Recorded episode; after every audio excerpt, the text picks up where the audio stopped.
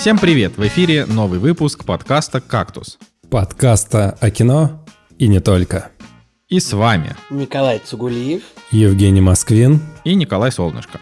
Сегодня в программе Тор 4, последний из классических Мстителей, все еще с нами. Под знаменем небес. Религиозный детектив с Эндрю Гарфилдом. Флэшбэк. Фильм, в котором дед пьет таблетки, чтобы не получить по жопе. Мисс Марвел, первая мусульманская супергероиня. Ну чё, пацаны? Пацаны? Удивительно, Пацаны. как вы пропустили описание шоу... о, шоураннера, блин, хотя, флэшбэка. А, класс. Ну, и- да, мы действительно... Никакой Почему? цензуры в нашем подкасте. Мне оно, мне оно очень понравилось. Я его... Я с Это ним первый раз, согласился. это первый раз, когда мы говорим какое-то какое грубое слово в, сегодня в программе, понимаете, да, что это исторический, так сказать, момент, э, исторический выпуск, так что, может быть, мы э, начина- с этого выпуска мы еще начнем матом ругаться, ладно, конечно же, нет, мы не начнем. Ну чё, ребятушки, очередная неделя, очередной подкаст. Какой там он у нас уже? 375-й, 376-й? Я, Ну, такая я с- честно... Серьезная цифра такая уже. Да, Переха- 300, на самом деле пу- 300 Пугающая своей э, грандиозностью. немножко. Ладно, на самом деле 348 это у нас выпуск, так что это я еще немножко вперед убежал, это надо еще дожить, так сказать. А, вот, э, а так, что, что вообще, что скажете? Как, как ваша неделя, как ваша... Ничего. Я знаю, что у Николая есть просто бомбическая история, и мне кажется, ему не терпится поделиться. Слушайте, у меня, да, у меня такая была, у меня была веселая идея. Я на даче был. Вы меня в прошлом выпуске да, э, дергали за это, за то, что я э, что-то... Да, всё верно. Все истории сводятся к этому. Но на самом деле просто штука в том, что мы планировали э, поездочку на маяк на весь день. Но поскольку мы бибиситерствуем еще одну собаку, Ой, ну мы подумали, что непонятно, как можно оставить двух собак дома на весь день. Мы отвезли собак родителям на дачу, там, соответственно, тоже потусовались сами. И, э, в общем, оттуда поехали на наше приключение. Вот. А, э, значит, начну издалека. Как бы, ну, чтобы поехать на какой-то маяк, вот этот, значит, маяк, он находится, значит, в Финском заливе, называется Толбухин маяк, можете погуглить, очень красивый маяк, он, а, ну, если бы, э, не знаю, если бы, э, если бы Россия была, скажем так, э, какой-то более супер популярной страной, этот маяк бы наверняка мог бы э, находиться тоже в топе каких-то самых интересных маяков мира, но если бы маяки не были такими строгими военными объектами, на которые никому нельзя, то, может быть, он бы сильнее форсился в интернете. Но не суть. Очень красивый маяк, и чтобы в него попасть, э, нужно плыть. Плыть. Вот, ну, многие не любят этот глагол, кто собственно, плавает, но мне он нравится. Нужно плыть от Кронштадта, это Кронштадт это такой город на острове внутри Санкт-Петербурга, ну, не будем об этом долго останавливаться, но э, экскурсия, поездочка на маяк началась с того, что мы сначала посетили Форт Риф, ну, форт, представляете, да, это просто, ну, э, такие просто кирпично-каменные сооружения с подземельями и казематами, да, которые использовались для обороны. А, Чем интересен, может быть, в формате нашего подкаста Форт Риф, ну, можете тоже просто погуглить, кто смотрит. Форт Риф, как бы, это по большому счету, ну, просто один из фортов. В Кронштадте их там много, ну, 20, 30, 30, 50, 10, не знаю, много. Но на этом форту часто снимали кино в последние годы. Например, там снимали, а, во-первых, там снимали э, сериал «Шерлок в России». Э, не знаю, не смотрел его, но вот там висит просто, что его снимали. Также там снимали э, известный популярный фильм «Бендер. Начало». Ну, то есть, если прям посмотреть трейлер, то там есть, прям- есть моменты на этом форту. Ну, «Бендер. Начало», да, фильм с Безруковым. Э, Также там снимали э, средненький фильм, э, не- средненький непопулярный фильм «Серебряные коньки». Если вы помните, там было вот э, как раз таки Форт Риф там использовался как вот место, где убежище Юры Борисова и других вот этих вот бандитов. Помните, О. да? Вот, это вот место. Слышу Вот. Юра Борисов, ставлю лайк. Вот, да. И также снимали на этом форту. Этот фильм использовали, этот форт использовали как декорация для легендарного фильма «Морские дьяволы. Особое задание». Это 2019 года фильм. Ладно, конечно, ну, э, навер- ну, конечно, «Серебряные коньки» самый, самый примечательный фильм, который там снимали. И вот так вот. Вот, ну ладно. Мы, конечно, там, ну, просто час бродили по подземелью, слушали скучнейшую историю, э, скучнейшую экскурсию. Ну, типа вот, вот я вообще так не люблю, как бы, экскурсовод, когда рассказывает экскурсию, ты такой стоишь в зале, ну, то есть я, конечно, не стоял, я выходил где-то, потому что я просто, ну, я просто стоять не люблю. Как я люблю идти, может быть, или сидеть. Нет, или сидеть, люблю стоять и лежать. И, не, люблю стоять, люблю ходить и лежать. Вот. Типа, просто стоять на месте так тупо, когда экскурсовод такой. Ну и тогда шведы а, решили высадить тут такую туристическую группу из а, 500 человек на 25 линкорах. И ты такой думаешь, А, еще заметьте, если вы слушаете какие-то экскурсии о том, как, ну вот, когда экскурсовод, особенно если это мужчина, он рассказывает про каких-то военных победах прошлого, насколько вот он сам приободряет, когда он говорит такой, типа, и тогда Петр Первый, и тогда Петр Первый противопоставил э, пяти тысячам шведских десантников 10 тысяч русских гренадеров, и они окружили их и стреляли из пушек, и, ты, и как бы этот экскурсовод такой думает, вот я причастен к этому сам. Вы замечали такое, что экскурсоводы пытаются взять немножко славы э, военных полководцев на себя?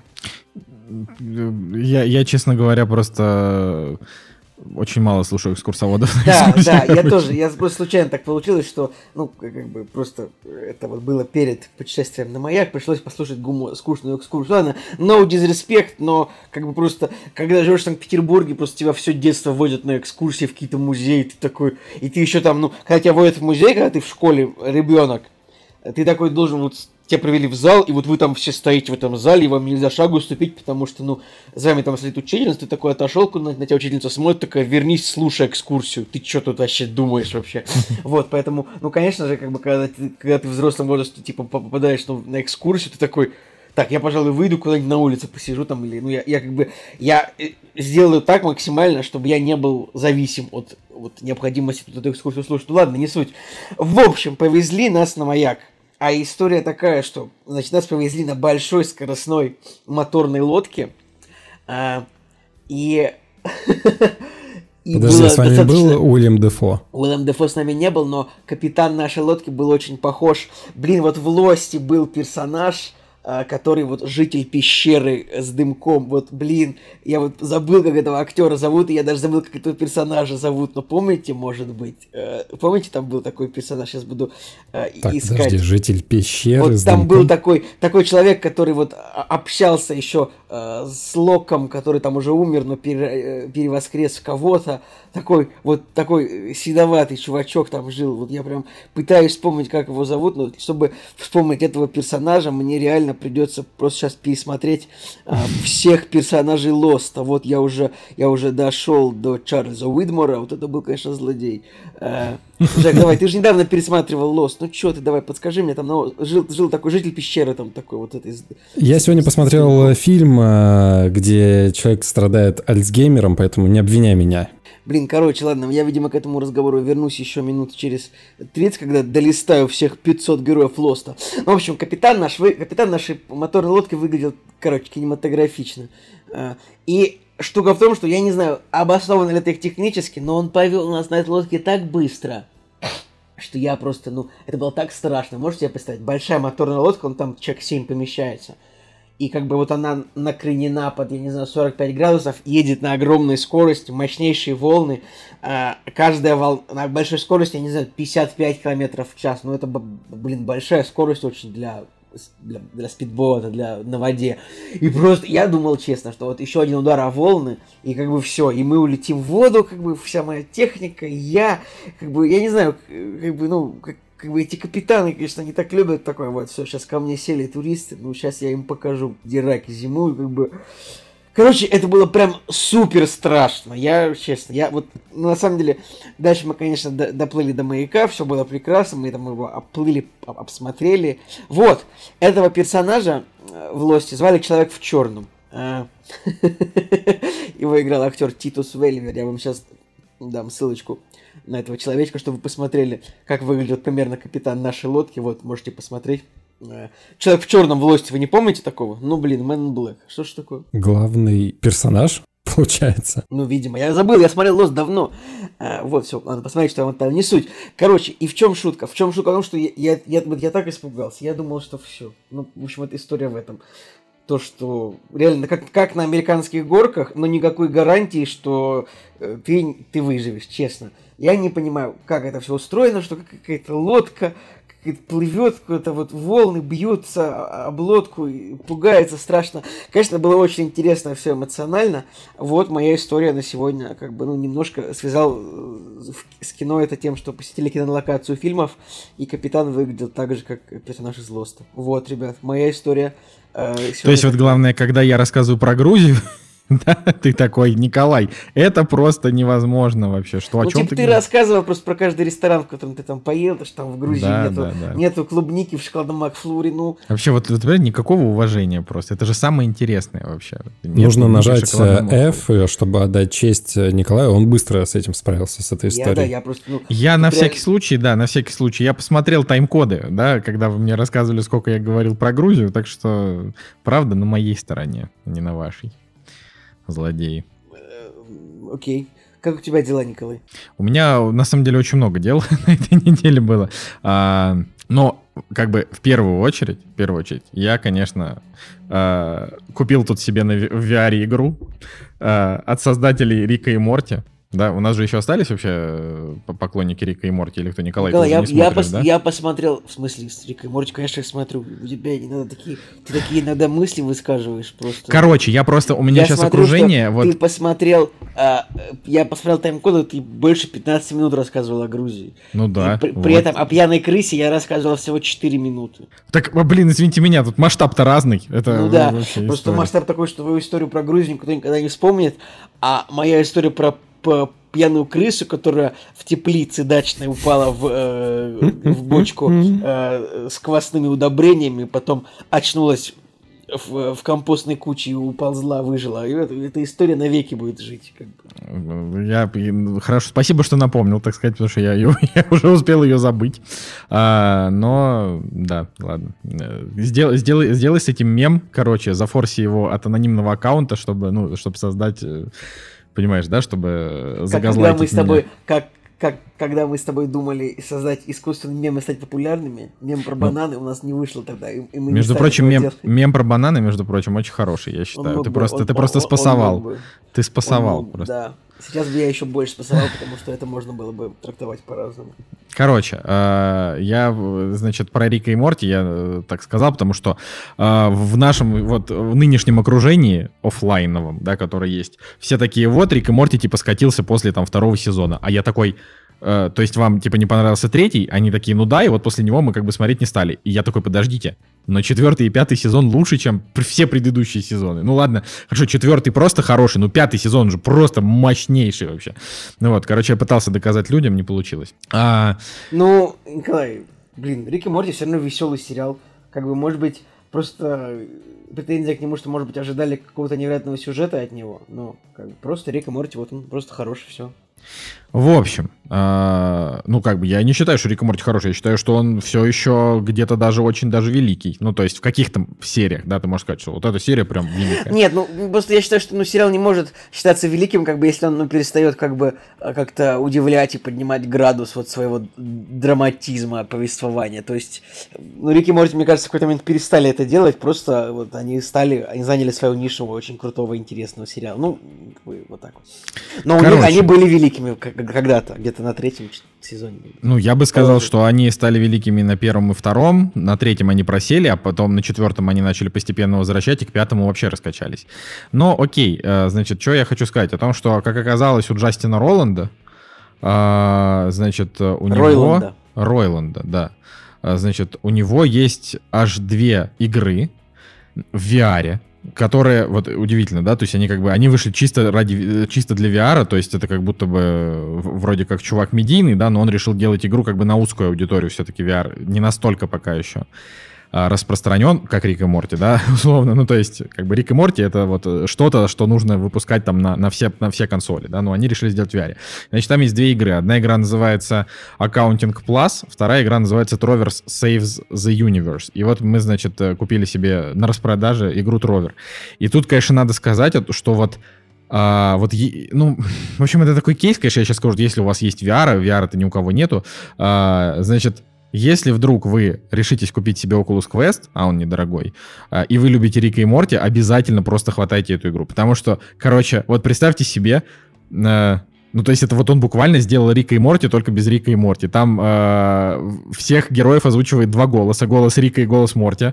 Э, персонаж, за которого ты бегаешь, это персонаж, собственно, которого озвучивает голос Морти, такой дурацкий. И там все диалоги, вообще все в стиле Рика и Морти. То есть это, ну, как, как это объяснить? Ну, типа, например, там стоят какие-то два NPC, и они такие, и ты подходишь там к какому-нибудь замку, и они такие, о, смотрите, эти ублюдки подошли к замку, они, походу, хотят забраться в наш замок, но мы же, мы же не пустим их в наш замок. Конечно, мы не пустим их в наш замок. И дальше где-то вот в течение, если ты от них отойдешь, ну, просто ты будешь заниматься своими делами, пойдешь дальше по сюжету. Но если ты просто вот оставишь джойстик, э, ну, геймпад, и будешь 10 минут их слушать, у них 10 минут будут разные реплики, но о том, как, какие мы, типа, как, какой наш персонаж урод, и как они его не пустят в замок, ну, по-разному. Потом там... Николай, ну, я тебе так скажу, э, наличие большого количества реплик у NPC разных, которые можно из них выбивать, а, со временем. Ну, это не новая технология.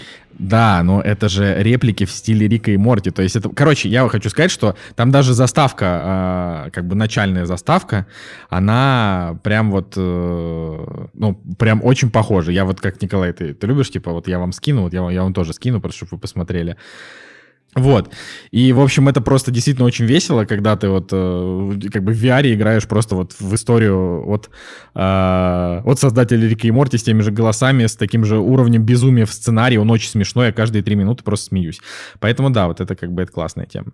Вот. Э, а вообще, так как у нас сегодня э, как бы в, в, подкаст монологовый, да, мы, сегодня, мы, не, мы не посмотрели ничего Но мы, я, я считаю, что мы обязаны сегодня будем все равно поддерживать какие-то дискуссии друг с другом, кроме ну, только я про Тора, конечно, слушать не буду, потому что не хочу спойлеров. Ага, я шучу, ладно, я, конечно, пообщаюсь.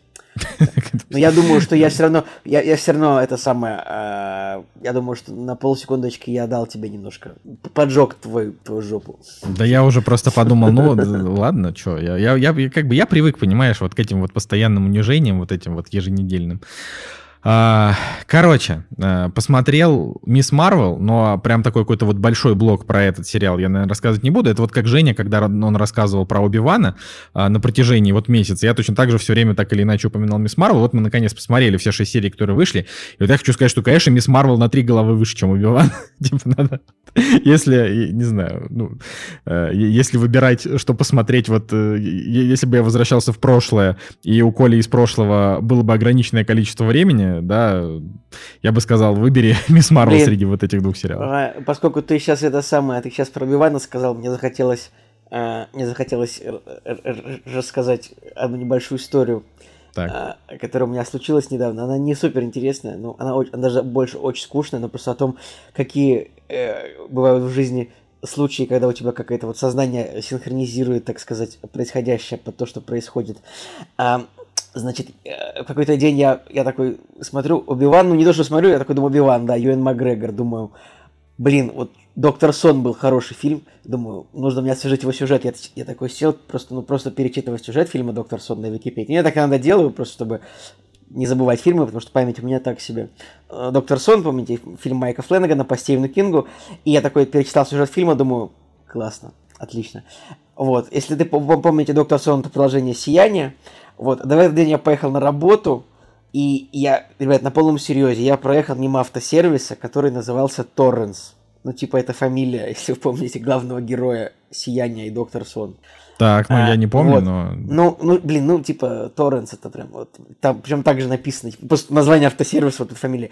А вечером, это был день, когда мы записывали подкаст тоже, а вечером я себе, ну, я такой просто подошел к книжному шкафу, чтобы взять какую-то книгу, а, просто чтобы использовать его как подставку для э, диктофона, на который я записываю звук. И я просто, ну, нащупал просто вслепую рукой толстую книгу, и это оказалось, оказалось «Сияние» Стивена Кинга. Вот, mm. такой вот, ну, серьезно, это было такая прям, прям три, прям три... Слушай, а когда это было примерно? Ну, это было две ну, недели назад. Это да, было. примерно две недели назад я на торрент скачал э, «Доктор Сон».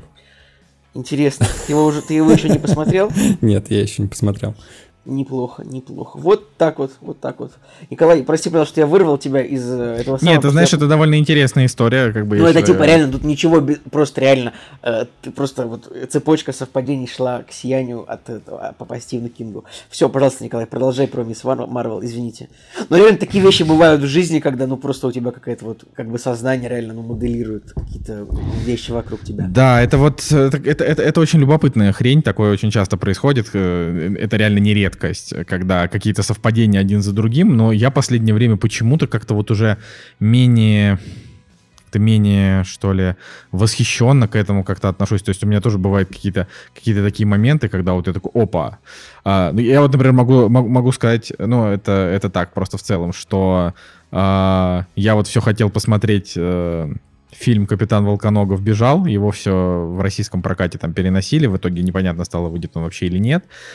Вот, а тут выяснилось, что что он был на, значит, на одном кинофестивале, который называется «Золотой абрикос». И я бы мог на него попасть, если бы я знал, что, что этот кинофестиваль. Это, это, это фестиваль типа в том, в, том, в том городе, в котором ты, ты живешь, да? Да, да, я такой, блин. Ну, короче, да, это просто, просто любопытная хрень, когда ты как бы ты как будто бы что-то к себе притягиваешь, то есть у тебя есть какая-то... Вот, знаете, вот этот вот в Америке это популярная инфобиз книга, которая была написана до инфобиза, которая называется «Тайна», да, когда вот а, весь смысл Слушай, книги... к сожалению, не знаю. Но... Ты серьезно? Ну, ты, да. ты не знаешь? Николай, ты что, серьезно? Да. Ты вот ты шутишь? Это же, это буквально эта книга, типа, она упоминается просто в 10, наверное, процентах американского контента, который есть, вот новый ну, я даже, думаю, все все время над этим я узнал шутят. о ней, теперь я, она мне попадется по-любому. Ну, короче, да, в, в общем, в общем, да, «Тайна», э, как бы это такая книга, это абсолютное дерьмо. У меня эта книга, кстати, э, была в детстве. Почему? Потому что э, ее рекламировали во всяких книжных магазинах, типа эта книга перевернет ваше сознание. Вот она еще была такая очень такой красивой обложки, и я просто попросил маму ее тогда себе купить, я ребенком был.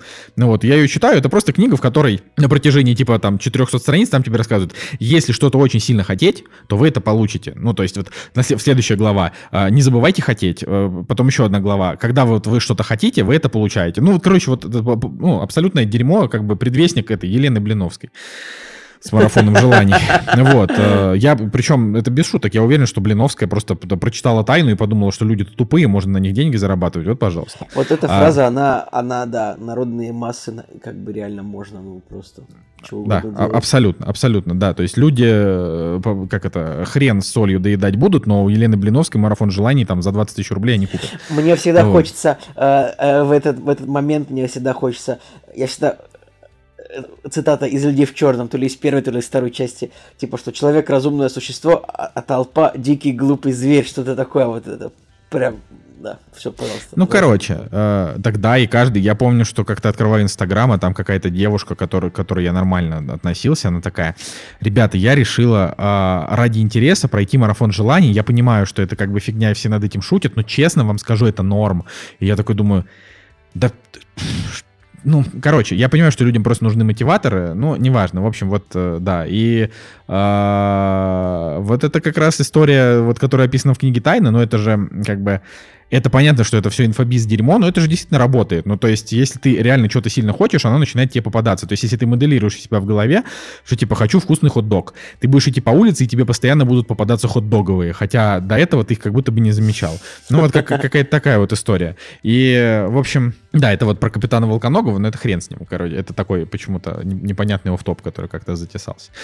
Мисс Марвел, в общем, вкратце. Значит, Мисс Марвел, там 6 серий, первая мусульманская супергероиня. А, значит, э, вот когда я уже досмотрел, я могу однозначно сказать, что это абсолютная смесь Шазама и Митчеллы против машин. Вот просто вот total. Вот Абсолютно. То есть, если вам нравится или одно, или другое, то Мисс Марвел вам зайдет, потому что там главные герои это дети, а, значит, какие-то там определенные у них суперспособности появляются, ну, конкретно здесь только у так даже не только. Короче, да, в общем, одна из вот э, значит, этих вот а, тех, у кого есть суперспособности в этом сериале. И она действительно вот мусульманка, там есть моменты, где они в мечети там молятся, и где ее подруга начинает бороться за вступление, за как бы за то, чтобы стать главой совета в мечети. Как бы тоже такая линия сюжетная, которая как бы нахрен она непонятно нужна, вот, и там, типа, суть в том, что эти герои, они пакистанцы, и вот они как бы, ну, там очень много говорится о прошлом, о вот тяжелом моменте разделения э, Индии на Индию и Пакистан, насколько я знаю, там даже на, на три, да, страны разделилась тогда Индия. Короче, был такой исторический момент, когда англичане, сначала у них, э, ну, типа, Индия это была их колония, вот, а потом англичане просто оттуда ушли. Как, я не знаю, историю я не читал а, в данном случае. Вот, и страна разделилась, там были гражданские войны, то есть там одни выбрали путь мусульман, другие выбрали путь индуистов, и вот как бы они до сих пор не в ладах. Вот, и, значит, э, о, о как бы идентичности главной героини, как вот, значит... Но разумности англичан, которые э, э, решили в какой-то момент не держаться за империю, а строить свою э, скромную, комфортную жизнь на своих маленьких островах, э, как бы остается только, ну, позавидовать, я бы сказал. Ну, я, да, ну, на самом деле, типа, вот как недавно американцы, например, ушли из Афганистана, но это, типа, привело к полному аду, и вот Примерно то же самое произошло там типа 70 лет назад, в 47-м, по-моему, году. Вот, и в общем, э, вот весь этот сериал, он просто кричит вот об идентичности главной ну, героини, что вот она Пакист... Я просто, можно немножко... Да что ты мне фразу-то все Я хотел сказать, что, ну, ты немножко, не то чтобы это при, при, привело к полному аду, во-первых, тоже небольшая разница, но типа, все-таки а, англичане, типа, у них это все колонии были, то есть они, считай, не знаю, там, получали деньги, доили это, все-таки, не знаю, мне кажется, у американцев в Афганистане были немножко, немножко другие задачи, которые они быстро осознали их без, без, бесперспективность и свернули. Это хорошо. Э, они, конечно, правильно сделали. вообще, да, нужно, чтобы это, чтобы вот эта вот колони, колониалистская вот эта вот политика, она, конечно... Все, да, прости, Николай, я не да, ну на середине фразы, ну хватит уже, вот на середине фразы не прерывай. Но это же все вот, это же прям, вот нехорошо так делать. Знаешь, типа, Кор... потому что когда кто-то что-то плохо сказал про на американцев, середине. Николай Цугулиев такой, так, минуточку, типа, нет, не смешно разве? Не смешно, потому что как бы уже, уже, уже не смешно в текущих политических э, событиях. Короче, вот. Третий раз Третий раз повторяю эту чертову фразу, что постоянно э, как бы акцентируется то, что главная героиня мусульманка из Пакистана, у нее очень строгая, э, очень строгая мама, которая ее там ей не дает сходить на э, типа Avengers Con, вот. А главная героиня, она большая фанатка Кэрол Денверс, которая Капитан Марвел же, да? вот. Верно. Блин, получается, они подрезали идею у, у пацанов, типа, у The Boys, потому что там эти все конвенции были. Ну, типа, ну, в общем, как бы... Ну, я не то чтобы... А, не то чтобы... Э, ну, то есть, в мире Мстителей предполагается, что там есть, типа, кон- конвенции, посвященные вот самим Мстителям. Как в нашем мире они тоже есть, но они у нас посвящены им, потому что они не настоящие герои, а как комиксоидные, да? Забавно. Ну да, да, то есть это вот, и это, кстати, одна из крутых частей э, того, что как бы получается, что э, вот благодаря вот этим вот сериалам э, там по, на, начали показывать, что Мстители, они как бы проникли в поп-культуру мира, и вот э, и это как бы немножко стирает грань между вот, э, вот этой вот пафосной супергероикой и нашим миром. Я вот от этого как раз кайфую, именно это как раз э, то, чё, за что я люблю вот эти вот э, сериалы на Disney+, марвеловские, э, все кроме Лунного рыцаря, и с удовольствием как бы их смотрю.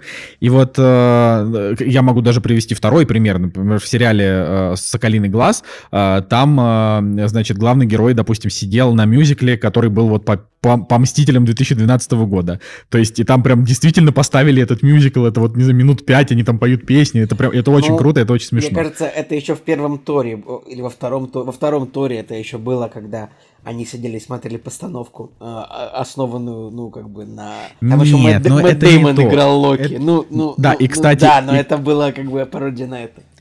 Да, и в четвертом торе, кстати, это тоже, а, они тоже возвращаются конкретно персонажу, вот Мэтта Деймон, да, это, это, это очень смешно, да.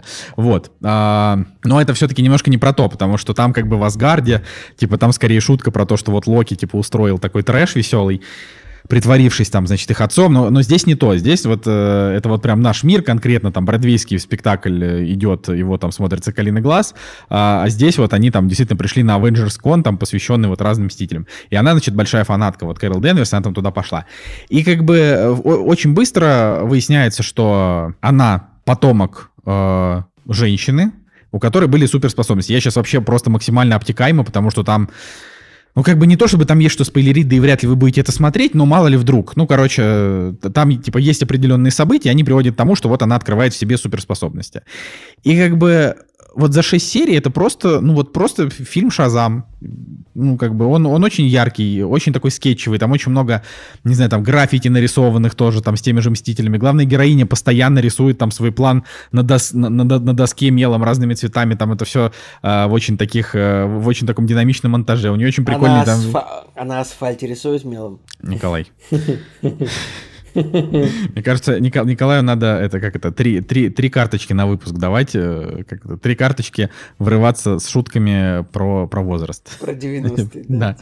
А, значит, и, ну, от, от, короче, от вот этого всего его, значит, от вот все, всех вот этих ярких цветов а, и там веселых ребят, так сказать, его смотреть э, достаточно приятно. да, Ладно, там, почему рейтинг низкий? я Объясняй. понятия не имею. Я вообще, я просто, вот я, я просто понятия не имею. Может, я, я, вы знаете, я бы, я бы рад, может быть, прочитать какую-нибудь статью или какую-нибудь рецензию, где говорят, почему он плохой. То есть на самом деле он как бы, он не лучше и не хуже, чем вот... Ну, конечно, Блин, там наверняка нету... на каком-нибудь кинопоиске ЛДТФ сейчас есть текст, который называется «Почему Мисс Марвел главный сериал мира прямо сейчас». Нет такого? Ну, типа, обязательно. Не, ну вот, например, вот на кинопоиске, почему сериал про супергероиню-мусульманку важен. Ну, А. я угадал, да. Да, но как бы все там э, Мисс Марвел подростковая драмеди в, драмеди в супергеройских декорациях вот пи- писал э, обозреватель кинопоиска Марат Шабаев. Но как бы по факту, в общем, я правда э, не очень понимаю, почему у него низкие оценки, потому что вот я даже сейчас быстренько пробежался по рецензии, все пишут, что прикольно, выглядит как свежий проект, бла-бла-бла. Вот я абсолютно с этим согласен. То есть э, он веселый, он очень позитивный именно что. Э, он, да, он немножко детский, возможно, за это ему оценки занизили, но он, опять же, он как бы... Он немножко детский, но такой, знаете, ну как бы на уровне там первого Человека-паука с Томом Холландом. Ну как бы главная героиня, она... Вот ее играет Иман Вилани. Вот, Иман Вилани, она прям Эту очень девушку такая... мы раньше, получается, никогда не видели раньше. Не, а не, а. Она, блин, 2002 года вообще страх вообще. Представляешь, люди, которые, которые 2002 года рождения, им уже 19, это просто ужас. Они уже играют взрослых персонажей относительно в кино. Короче, да, это просто вот все время думаешь, господи, какой же ты, какой же ты старый уже. А, вот, э, и вот девочка, она прям, ну, вот она прям классная. То есть э, у нее очень прикольная мимика. Она, ну, как это сказать, она такая, она как бы не худенькая и не, и не, и не толстая. Она такая, как бы, она такая как бы плотненькая, у нее такая круглая, круглое такое лицо, и она как бы очень смешно, типа так делает губами, глазами, такая типа, «Э», ну, понимаете, да, когда вот что-то... Я, э, кстати, вот она сама, я, поч- почему я вы- выделил, да, именно ее вес, да, что типа не худенькая, не толстая, потому что как бы вот она такая, а, именно что она такая яркая, то есть в- в- в- такая как бы запоминающаяся в экране, э, то есть там на, на экране она а, как бы она все время выделяется своим вот своей вот этой вот какой-то микро такой харизмой, то есть девочка вообще большая молодец. Вот, э, и вот она, эта актриса, которая ее играет, она, например, сказала, ну, играет э, Камалу Хан, а она, например, сказала, что вот Мисс Марвел это что-то типа Скотта Пилигрима. Вот я могу сказать, что, конечно, Скотт Пилигрим, ну, типа на 30 голов выше, но просто потому, что Скотт Пилигрим, во-первых, не для детей, во-вторых, там действительно хороший юмор, а хороший юмор это вообще редкая вещь, ну, как бы, надо сказать. Но в целом, именно комиксность, она действительно такая а-ля Скотт Пилигрим. То есть реально персонажи, они как бы такие вот... э, ну, как бы они такие гротескные немножко. Они, как бы, не знаю, мама такая слишком строгая, типа, дочка, ну я просто хочу, чтобы ты там э, росла, э, там, чтобы ты была в безопасности, там вот это все, и там, не знаю, у нее какой-нибудь там брат, который постоянно там что-то за ней следит, и ей постоянно что-то приходится придумывать. Ну, в общем, вот э, какие-то такие персонажи, ну, как будто бы не супер реалистичные, но при этом вот сама она, сама Камала Хан, она вот достаточно реалистичный подросток, а, у которой случайно появляются там суперспособности, и вот она начинает в этом во всем вариться. И тут, в общем, просто я уже, уже очень долго, я не хотел, на самом деле, так долго это рассказывать. Короче, э, последняя серия, она, конечно, вот много чего портит, возможно, за нее, но 5,6 оценки были до последней серии. Поэтому просто в последней серии все проблемы решились буквально за, там, ну, типа, за 15 минут. И ты как бы... Ты как бы вроде думал, что там будет что-то более глобальное, но нет. Вот. э, Поэтому, в общем, можно смотреть, можно не смотреть. Да. Э, и Тут надо тоже важно сказать, потому что я сегодня про Тора еще буду рассказывать, что Мисс Марвел и Капитан Марвел это как бы э, и, и еще вечные. А, Это, я так понимаю, три как бы фильма, которые подводят к фильму 23 года, который будет называться The Marvels. Вот в том фильме там будет как бы продолжение истории всех вот этих вот персонажей. Они как-то там между собой схлестнутся. Вот. Ну, типа, он, как бы, с точки зрения, с точки зрения какого-то глобального сюжета, он абсолютно неважный. А, что, что там вот показывали, кроме вот, значит, вот этих вот всех пакистанских будней а, в Нью-Йорке, ну, в Нью-Джерси, кстати, а, это то, что там, значит, вот а, очередная правительственная, ну, опять же, вот Николай Цигулиев, к сожалению, абсолютно, типа, миновал вообще все вот эти истории, но Женя не все эти истории миновал, поэтому можно, mm. значит, сказать, а, что, как бы, один из вот лейтмотивов четвертой фазы Марвела, конкретно она уже прям очень затянулась, но вот она все еще идет, а, это, типа, то, как государство начинает а, привлекать супергероев на свою сторону. Типа, у них были неудачные попытки в гражданской войне, вот, и то, как они как бы начали там как-то интегрироваться во все это. И там, э, например, как бы фигурирует вот этот вот отдел э, по устранению... Не помните, как он назывался? В Человеке-пауке вот он был. Отдел по устранению чего-то там. Я забыл, к сожалению. Ну да, ну в общем, вот, вот. И там как бы фигурирует этот отдел, он абсолютно такой супер важной роли никакой не играет, но типа сам факт, что его там засветили. Поэтому, ну, типа говорю, мне, мне просто кайфово всю эту хренотень смотреть. То есть мне, мне нравится. Я и женщину Хал как бы буду смотреть с удовольствием. Я уверен, что мне вполне зайдет, как бы юмор там вроде нормальный. Вот. Э, хотя, как бы, кто знает. Поэтому он, кстати, выходит уже 17 августа. Поэтому, ну, как бы я считаю, что я считаю, что вот история Камалы Хан, она достойна то, чтобы на нее там потратить свои там 5 часов или сколько там это тотал получится, потому что это просто весело. Но как бы низкие оценки, это для меня это просто, я не знаю. Просто злые мужики, взрослые фанаты э, Таноса э, и какого еще? Фанаты Таноса просто пришли, поставили типа пятерки, потому что ожидали, что будет что-то да, другое. Да. Ладно, Жека, давай рассказывай, что как твоя неделя прошла, 40 минут, и мы все про дела. Да, Дела, дела. У нас, по-моему, самый длинный блок становится дела наши. Так а все, о чем еще говорить-то, господи? Кино? Какое кино? В смысле, Николай Солнышко сейчас рассказывал про кино целый блок, ничего Это страшного. хорошо, да, да, да. Я продолжаю смотреть э, «Лучше звоните Солу», сейчас уже на середине третьего сезона. Ребята, я просто пищу от восторга, кричу, не знаю, каждую серию я смотрю и думаю, чертовски, как гениально. Я сейчас пребываю в каком-то экстазе от э, увиденного и понимаю, что для меня очень счастливое время, потому что я нашел проект, который мне нравится, и который еще выходит, и его еще можно продолжать смотреть. Короче, очень классно. Я от каждой серии прям действительно кайфую. То есть ты хочешь сказать, что если ты, типа, э, что, что если ты не смотрел Breaking Bad, тебе все равно как бы будет нормально?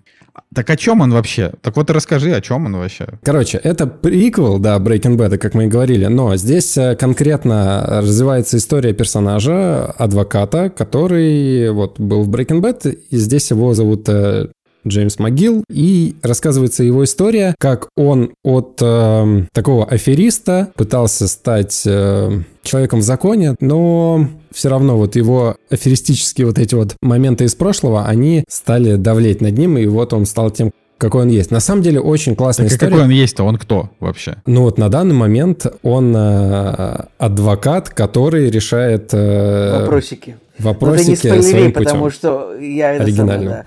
Он на самом деле, ну, блин, он в, сери... он в Breaking Bad такой был адвокат, который решает вопросики оригинальным путем, видимо.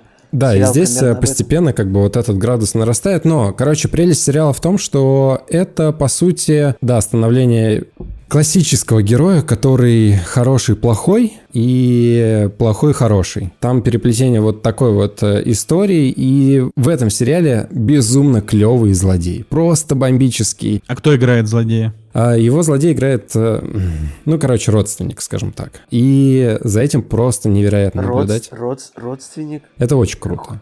Что за родственник? Ну, видимо, видимо, то, видимо, тот, кто там злодей, это как бы не изначально понятно, поэтому Женя старается не спойлерить. Ну, ладно, все, окей, Я, окей, окей. Он тебя, он тебя как будто бы э, сейчас э, Николай просто уводит от спойлеров, а ты к ним Я подходишь. думал, там тот же Джан Карло Эспозито злодей, как и в Breaking Bad, ну ладно, типа.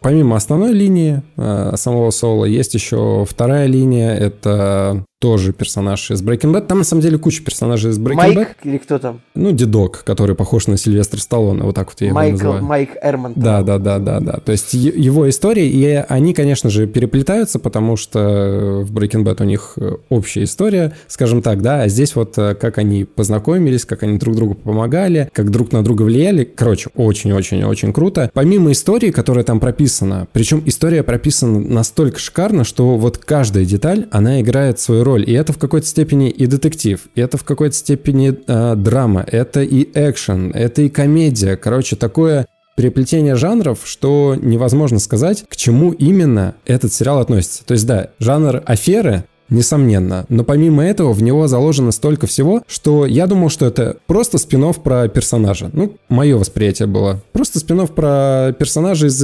популярного сериала, на который пойдут э, поклонники.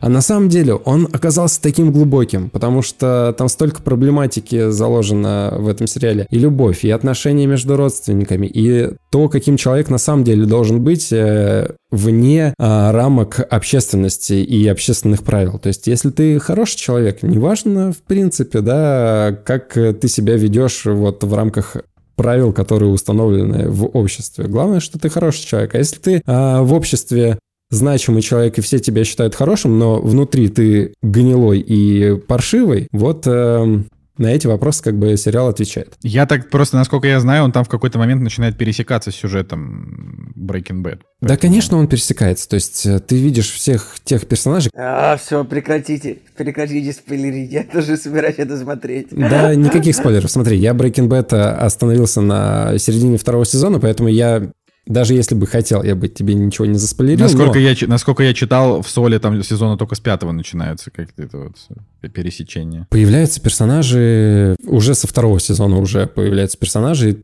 Ну, вообще, учитывая, что если Майк появляется чуть ли не с первой серии... Майк с первой серии там появляется. Слушайте, а вы можете мне объяснить, а вы можете мне объяснить, а почему у вас обоих стоят оценки фильму «Эль Камино во все тяжкие», если вот Женя, например, не досмотрел сериал? Ну, я смотрел «Эль Камино», потому что... Я не знаю, почему он посмотреть решил «Эль Камино», если он не досмотрел сериал, но мне было интересно.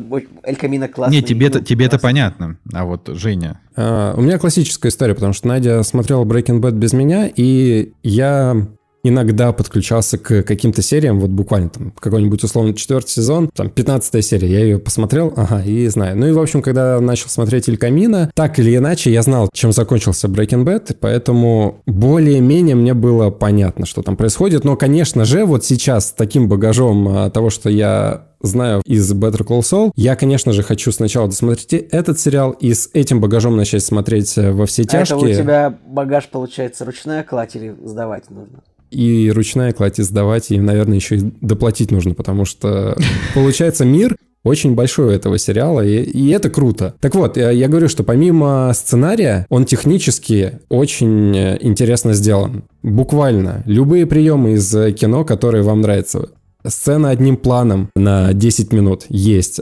Какие-нибудь э, интересные ракурсы есть. Разный монтаж, клиповый, какой-то стилизованный цвет. Э, короче, весь набор есть. Я смотрю, и я понимаю, что это сделано прям как э, лучшие представители жанра какого-нибудь большого кино. И на самом деле мне даже жалко, что вот Надя работает, и мне нужно ждать это время, когда она придет с работы, ждать этого момента, когда мы сможем включить серию и продолжить смотреть. Радуйся, что у тебя хоть кто-то в семье работает. Да нет, я тоже наоборот, работаю. радуйся, просто- радуйся, что, ну, можешь, ну, типа, не ходить на работу каждый день. Это... Да. Вот, а на самом деле мы еще съездили в Финляндию, границы-то открыли с 15 числа, и можно ездить э, за границу, если у тебя есть виза, без всяких э, дополнительных э, бумажек, что ты на лечение едешь или еще что-то, поэтому как в старые былые времена, просто выезжаешь и все. Вот, и нам на самом деле повезло, потому что мы сделали визу, скажем так, заранее, потому что вот сейчас мы узнали, что виза до 5 октября очередь на получение. Мне нравится, как мне нравится, как Жека такой, да, у меня я о себе расскажу, там ничего не расскажу. Сейчас такой и, и соло навалил, и про Финляндию. Да. Почему вы делаете все настолько неожиданно для меня? Вы можете мне заранее говорить, что вы собираетесь рассказывать. Во-первых, во-первых, так тебе, может быть, жить будет поинтереснее. Знаешь, ты как бы не ожидаешь, а оно вот меня, Эвана как. У меня достаточно интересная жизнь. Эвана как Эвана Макгрегора. У меня, у меня достаточно интересная жизнь, чтобы ваши рассказы еще и не э, спускались на меня как гром среди ясного неба.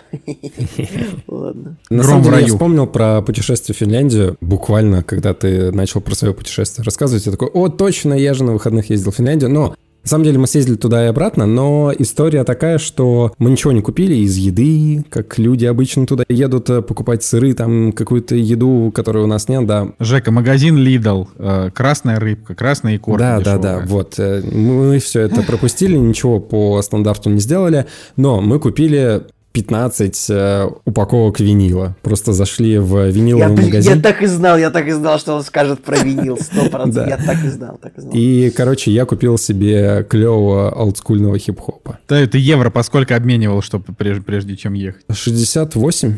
Ну, это, кстати, прилично.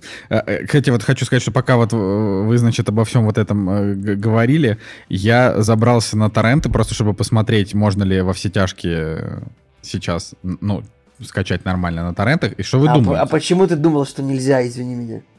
Нет, я как бы, короче, неправильно просто построил фразу. Типа, мне стало интересно посмотреть, какие там раздачи, живы ли они, все еще раздают ли люди, ну, как бы вот так. Вот, и выяснилось, что там есть раздача, где серии по 800 мегабайт, ну, что как бы абсолютно неприлично, ну, как бы 800 мегабайт смотреть на на экране больше, чем на смартфон, это как бы будет фигня. Вот. А серии, которые весят как бы побольше адекватно, там все залито только в гоблинском переводе. И там прям чувак написал в раздаче, здесь только гоблинский перевод. И я такой, ну, как бы... Я не знаю, Николай, я могу тебе сейчас за пару минут найти нормальную раздачу, если ты не можешь сам. Ну, как что, бы... есть гоблинский перевод во всех тяжких? Господи, за что нам это? За что? Мы не заслужили этого. Ладно, ладно, хорошо. Причем вот я, открыва... я открыл рутрекер, я не нашел, я открыл рутер просто ради интереса, да. А, значит, и там во все тяжкие сезон 01 гоблин, сезон 02 гоблин, 3 гоблин. Ты думаешь... Блин, во, во всех тяжких очень хороший английский. Я хочу смотреть на английском, да. Поэтому это не важно, какой там, какая там дорожка. Так нет, а там нету, нету эм, русских субтитров, там либо гоблин, либо ничего. На каком ты трекере еще раз сидишь? Ну я, я на рутрекере и на рутере, я как бы смотрю это два. Ладно, эти, я, я не люблю вот эти вот, э, как это, пиратские беседы, поэтому... Николай, вот. а... все есть, на самом деле. Все вот я есть. только что зашел, вообще, пожалуйста. Это тебе, Николай, это же не шоколад в грузинском Макфлуре, все есть на торрентах, лю- любое это самое, любое, что тебе надо. Ты вот все, ты режешь мне, режешь мне по, по как бы по, Серпом по, по сердечку, по сердечку, да, потому что где, где теперь Макфлури? Ладно. Ну, типа, хорошо. Хоть и картофель фри поел. А, ну чё, я думаю, что наша, как это, часовая, часовая рубрика о том, как у нас дела, а, может подойти к концу, да, и мы переходим дальше обсудить премьеры недели. Никто не ждал, но они наступили. Премьеры недели. Итак, у нас 21 э, июля 2022 года. Чё, пацаны, есть что кино посмотреть. Там на самом деле матушки. кинопремьеры можно сразу пропускать и переходить к цифровым релизам, потому что в цифровых релизах есть что-то интересное, а кинопремьеры в кинотеатрах нет ничего. Просто Не, ну давай, э, давай просто ради, ну опять же, у нас же умирающий прокат хроники, вот это все, давайте просто хотя бы скажем, что, что 2022 года да, идет в кинотеатр. Значит, Вальга привезла мультфильм британский, который называется «Пес-самурай и город кошек».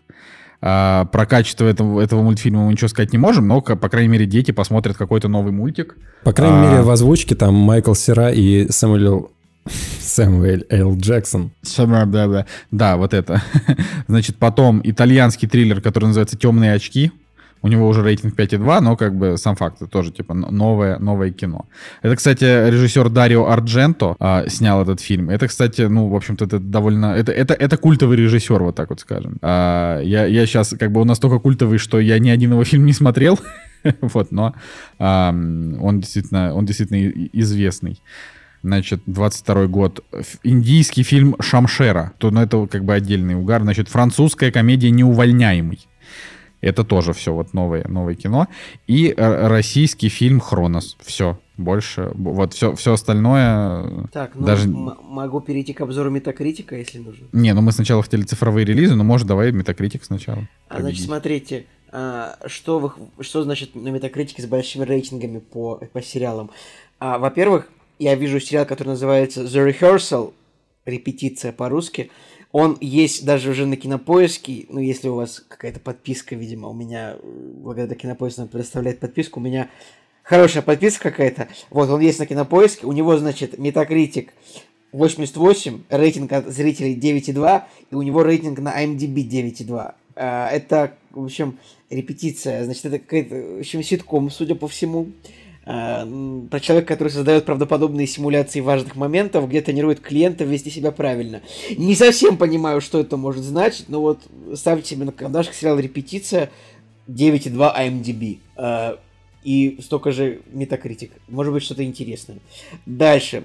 Вышел а, сериал тоже с высоким метакритиком, который, значит, документалка за авторством Итана Хоука, актера, который называется The Last Movie Stars, последние э, звезды фильмов.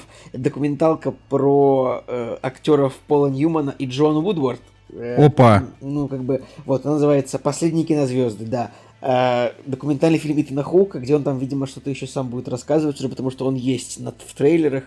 Вот, 9,4 IMDb в данный момент, ну, пока что всего 18 оценок, но все равно. Вот, в общем, это история про карьеру двух актеров Пола Ньюмана э, и актрисы Джоанна Вудвард. Кстати, имя, имя этой женщины мне, к сожалению, не знакомо, но Пол Ньюман, конечно, известный актер. Пол Ньюман, а, братюня. Да. Что еще? В общем, э, это то, что привлекло мое внимание. Также новый фильм э, режиссера Джордана Пила, который называется «Nope», нет. У него 77 зеленый метакритик. Он, видимо, выходит в Америке на этой неделе. Ну, э, как бы, если вот кто-то живет в той стране, в которой можно его посмотреть, ну, обязательно посмотрите.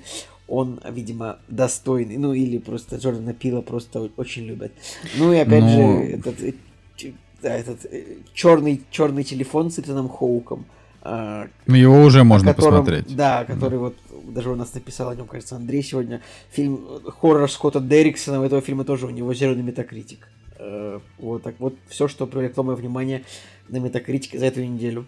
Короче, я просто вот сейчас э, решил поднять метакритик по Джордану Пилу. Я смотрю, что там у фильма э, Прочь 85, у фильма Мы 81, и вот у фильма Ноуп э, 76. Я не думаю, что это хороший фильм, потому что фильм Мы уже как бы, ну, такой себе, ну, типа. А, а фильм э, Прочь это просто, ну, нормальный фильм, неплохой, но это не, не, не шедевр, равно, не восторг. Я все равно буду за Джордана Пила. Я люблю оригинальные сюжеты, как бы мне нравится. А за Джордана Ела ты будешь? Будешь? И за Джордана Ела буду. Э, Хорошо. Ел, пил и что там еще, и нормально. Да. А, ладно, Женя, цифровые релизы. Да, цифровые релизы. Там на самом деле у нас э, хоть э, что-то интересное, потому что тут в обычном прокате грусть, тоска и печаль. Давайте начнем с хотел сказать «Я Златан», почему-то всегда открою премьеры и всегда попадается фильм про Златана Ибрагимовича. Почему? Что это? Я не понимаю. Короче, самая главная премьера «Серый человек», а, Никогда не июля. бывает достаточно фильмов про Златана Ибрагимовича. Реально, почему-то. Их всего два, но почему-то они всегда мне попадаются на глаза. Блин, я уверен, что если есть два фильма про Златана Ибрагимовича, то один из них называется «Я Златан», а другой называется просто «Златан». Типа вот. Златан начало. Да, реально, «Я Златан» и Златан начало, смешно. Короче, самый главный фильм 22 числа выходит, называется «Серый человек». Э, там играет Анна де Армас. Все сразу такие, у Райан Гослинг, Крис Эванс, э, Билли Боб Тортон. Актерский состав просто круто! Но режиссеры Энтони Руссо и Джо Руссо. Посмотрел трейлер, фильм называется «Серый человек», а я, наверное, скажу, что серый фильм получится. Ну, слушай, блин, 200 миллионов долларов бюджету фильма про, про, про, про агентов ЦРУ, мне кажется, все-таки может быть... Агенты Анкл только в новой упаковочке такие вот. На самом деле, я думаю, что это будет э, достаточно посредственный фильм. Быстрый анализ по трейлеру. Ну, окей, может быть, он как-то развлечет, чисто посмотреть на актеров, но вот э, в трейлере не увидел ничего такого. Там было пара клевых масштабных сцен, где трамвай что-то рушит, так эффектно, они там прыгают, бегают, но все равно что-то вот похожее на Extraction. Что-то такое вот мне напоминает. Тайлер Рейк. Тайлер Рейк, да, да, да. Короче, что-то вот из этой э, оперы по качеству, по качеству. Вот, что вы думаете? Может, я не прав? И Netflix сделает фильм на 8 из 10, все будут писать кипятком от э, него. Э, Это не Netflix, это Apple TV, кажется. Нет, это Netflix. Подождите, так это получается, что вот это все серый человек уже так близко? Блин, я, да, я, чё-то- я был уверен, что это Apple TV фильм, извините, да, значит, нет, если Netflix, то это 6,2 по-любому, как бы. Мы сейчас... Мы... Масштабное кино, 200 миллионов бюджет, это, конечно, просто, нет, ну, просто нет, ну подожди, огромный бюджет. ну подожди, ну братья Руссо, Райан Гослинг, Крис Эванс, Да ладно, Анна де ребят, ну Армас, вот давайте так, Анна де вы, Арм- вы, вы Анна смотрели... де Армас. Вы Анна- смотрели этот самый Six Underground Майкла Б. Нетфликсовский? Подождите, А, нет, это, не, это, это неправильно. Неправильно А сравнивать фильмы красное, Майкла уви- Бэя. красное уведомление смотрели, ну, то же самое, типа. Так еще раз, вы, вы не, не- вообще вы делаете неправильное дело. Вы сравниваете это все-таки на Netflix. Режиссерские фильмы, они не имеют нетфликсовского почерка. То есть серый человек это будет просто, вот как Женя сказал, как Тайлер Рейк. Вот это операция по спасению. Кстати, вы знаете, что за роль в продолжении э, Крису Хемсворту 20 миллионов долларов заплатят за то, чтобы сыграть в Extraction 2. Но я просто, типа, считаю... А, кстати, да, там этот сценарий писал Руссо. Я почему-то почему подумал. Вот, но, типа, по-моему, уже у серого человека есть оценки на метакритике, разве нет? Сейчас, да, давайте на всякий случай, потому что... а, и, по-моему, они не супер высокие. Грей Мэн. И 51. Ну, то есть... как Что, бы- в принципе, 6,3, и 6,3. следовало ожидать, да. Но, э, конечно, проект подкупает э, актерами, и это очень круто. Наверное, наверное, я даже его посмотрю. Вот Анна де Армас появилась в Бонде на 5 минут и спасла фильм. Мне кажется, здесь она тоже может спасти фильм. А, просто почему, почему, почему бы и нет? Ну, вообще, как бы, хорошего Райана Гослинга давно не было, а Крис Хемсворт слишком много был Капитаном Америка, и пусть они хоть что-то еще нам покажут. Так что, чего бы и нет. Но вот род мужской уже. Да, род Алекса мужской, Гарленда. Так это что Николай что? Уже может его посмотреть. вполне. А24 же, да? А, род мужской Нет. это просто Алекс Гарленд. Это как бы пофиг А24. Это то, что вот Вальга смогла прокатить в России. А, к сожалению, собрал, собрали всего 260 тысяч долларов, но ну, как бы лучше, чем лучше, чем ничего. Ох, Вот, э, это сценарист э, судьи Дреда 2012 года. Короче, я прям вижу, на следующей неделе Николай смотрит Гарленда, а мы смотрим с Женей э, Серого Человека. И будет... Я ну, думаю, что я не посмотрю ничего из этого, потому что... Нормально, может быть, и посмотрю. Не, не- я не люблю делать таких прогнозов. Ты чё, что, что за душнота? Ты должен был сказать именно я так или- должен оставить себе пространство для маневра, ты чего? Короче, еще выходит э, «Точка кипения» фильм с э, Стивеном Грэмом. Если мне память не изменяет, Андрей, по-моему, да, даже говорил, что хороший фильм. Ну, если что, уже можно на кинопоиске его посмотреть. То есть, как бы, он выходит вроде только 23 числа, на самом же кинопоиске это написано, но, но как бы вот уже можно глянуть. Вот его, кстати, я прям тоже планирую, но к- у него 6,9 КП, 7,5 МДБ, вот это вот интересно. И у него неплохой метакритик. В общем, фильм, да, надо смотреть однозначно, тем более, что он а, про шеф-повара, а я люблю контент про еду. У меня ТикТок на 90% это еда. Поэтому, поэтому вот так вот. Кстати, вот э, если говорить про кинотеатр СНГ, то вот там, например, вот ко всему тому, что мы уже перечислили, там, например, идет еще фильм «Элвис», э, в котором Том Хэнкс играет менеджера Элвиса, а Элвиса играет парень, фамилию которого я не помню. И вот как раз «Черный телефон» там идет во все. А, и Баз Лайтер, конечно. Мы же, по-моему, мы не обсуждали это в подкасте, да? Вот мы как-то упустили этот момент, что у База Лайтера самые низкие рейтинги за всю историю Пиксара. Я просто в шоке с этого. То есть это мультик про База Лайтера, и у него типа не в России, а в США у него 5,7. Что это, что вообще, что там должно быть-то, что у него такие низкие оценки? Я просто не понимаю. Или это, а, или это какие-то а, американские, э, это как- какое-то христианское движение против ЛГБТ, или что? Я просто, я не понимаю, откуда вот такие. Я Нет? тоже Пять- не понимал, мне 5 и сказать. 4. 5 и... То есть это, это настолько любопытно, что я буду его смотреть просто, чтобы понять, чем же он так плох. Потому что я как будто бы просто... Я не могу поверить, что Pixar сделали прям, ну, вот какой-то... Прям настолько говнище. Ну да, был хороший динозавр. Он не так хорош. Но... Короче, не знаю. Парень, который играет э, Элвиса, Его зовут Остин Батлер, и я его знаю из э, фильма Кевина Смита «Яганутые». Представляете? Я, кстати, вот смотрю, смотрю на его морду, вот он в «Однажды в Голливуде» он там что-то играл. Блин, нифига себе, вот еще уже успел сыграть у Тарантино. Неплохо. У Джармуша успел еще сыграть. Кр... Слушай, у Джармуша, у Тарантино, у Кевина Смита, это как бы у, на минуточку, у Дэни Вильнева во второй дюне он будет играть. Это что вообще за... Что это за мужчина? Что это за мужчина? Ну, в «Яганутых» у него была такая роль псевдо-Джея. Кстати, кстати про, про, про это. Ты же рассказывал, как ты там смотрел трейлер «Клерков», помнишь? Как ты такой, вот я бежал, и вот я посмотрел трейлер. Я тоже посмотрел трейлер «Клерков». Э, я почему-то просто вот что-то решил это сделать. И очень, знаете ли, достойный, достойный трейлер. То есть он э, как будто бы фильм может быть примерно таким же, как вторая часть, а вторая часть, она, ну, как бы топовая, она намного лучше, там, чем Слушай, первая. ну он пахнет самопалом, по качеству. Прям видно, Пахнет что самопал. его снимают не такие талантливые люди, как э, люди, которые работали над второй частью. Но в целом, мне кажется, там постарались сделать не такое проходное кино, как Джей Молчаливый Бог. Вот, а, возможно, там даже бюджет побольше. Ну и по, если посмотреть по продакшену, по времени, сколько они его снимали, сколько они его монтируют, и постеры, которые они к ним, э, к клеркам выпускают, видно, что денежек там побольше, времени и сил там побольше, поэтому есть надежда, что это будет, ну, прям что-то более-менее хорошая. Посмотрим. Не, вот ну Кевин Смит как бы с ним уже...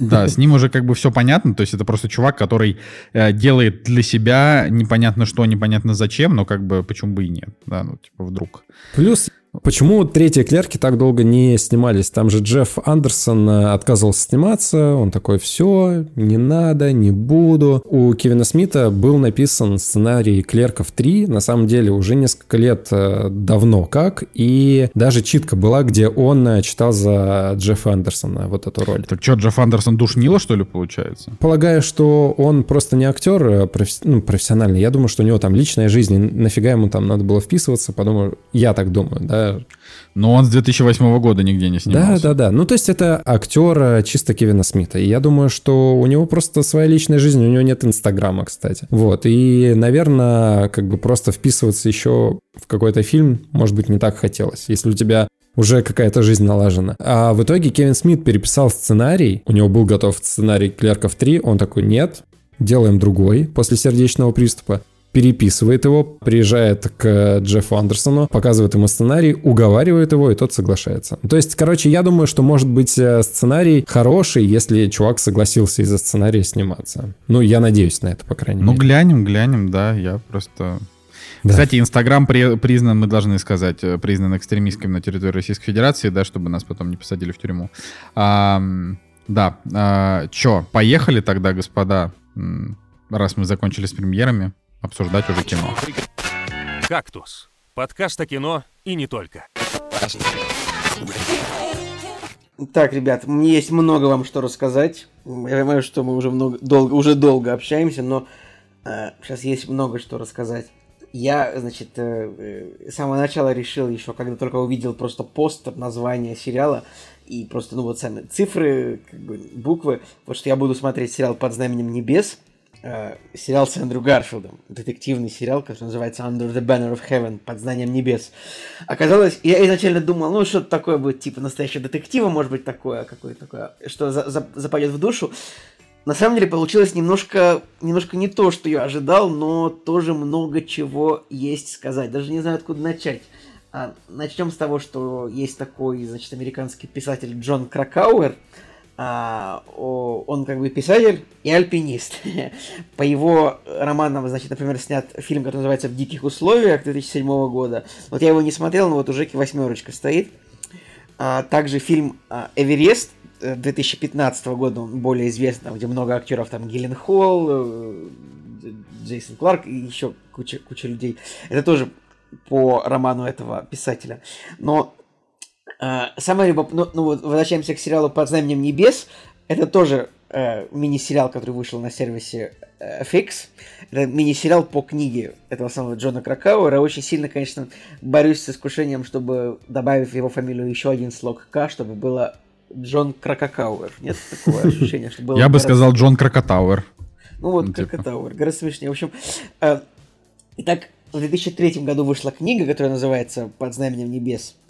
В этой книге а, Джон Кракауэр решил покритиковать такую церковь, как э, церковь мормонов, ну или она называется, э, оригинально она называется э, Церковь Иисуса Христа Святых Последних Дней.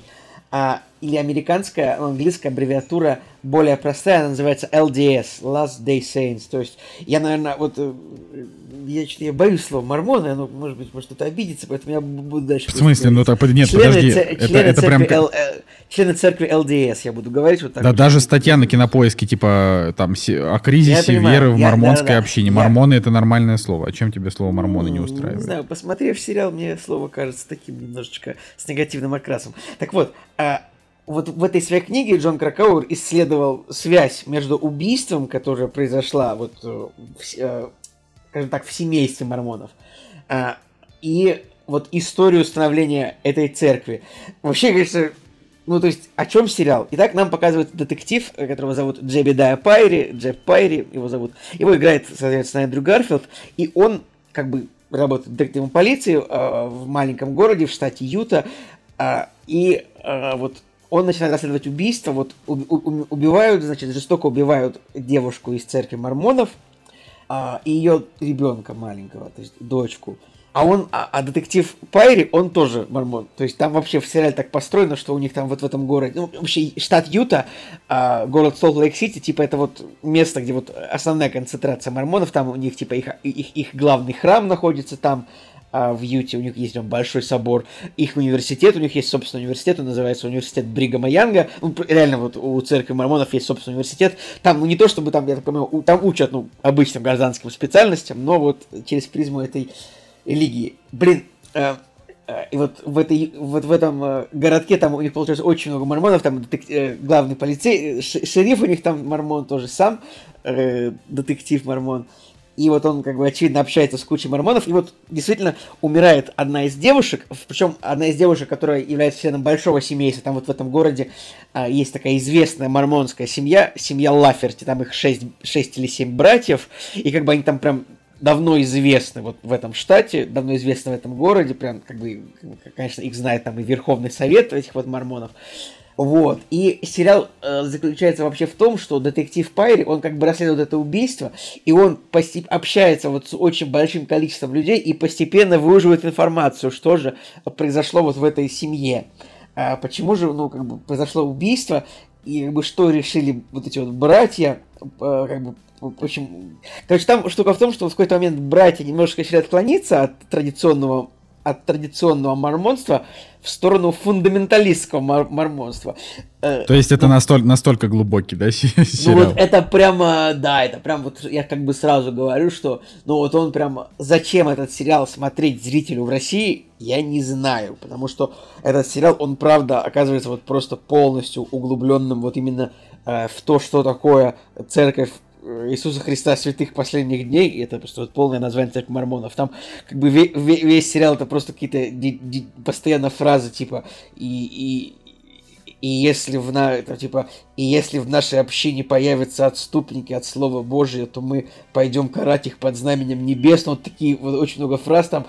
А, но на самом деле я так скажу. Подожди, то есть это, короче, какие-то типа злобные мормоны, мормоны агрессивные. Да, да, там именно вот это. Агримоны, то бишь. Там прям исследуют, прям, прям вот в этом примерно история, что в какой-то момент несколько братьев решили отклониться от... А вот показывается именно сам детектив Пайри, вот он такой обычный мормон, такой, ну, нормально, вот у него там жена, у него там две дочки, они там дочерей готовятся крестить, и как бы он такой, вот они такие, ну, нормальные, обычные, живут, ничего страшного. Как, как короче, Николай, как в мемах, типа, ты обычный мормон 6 из 10. Да, ты обычный, Следующая собачка. Об, об, ты обычный мормон 6 Джозефов Смитов из 10.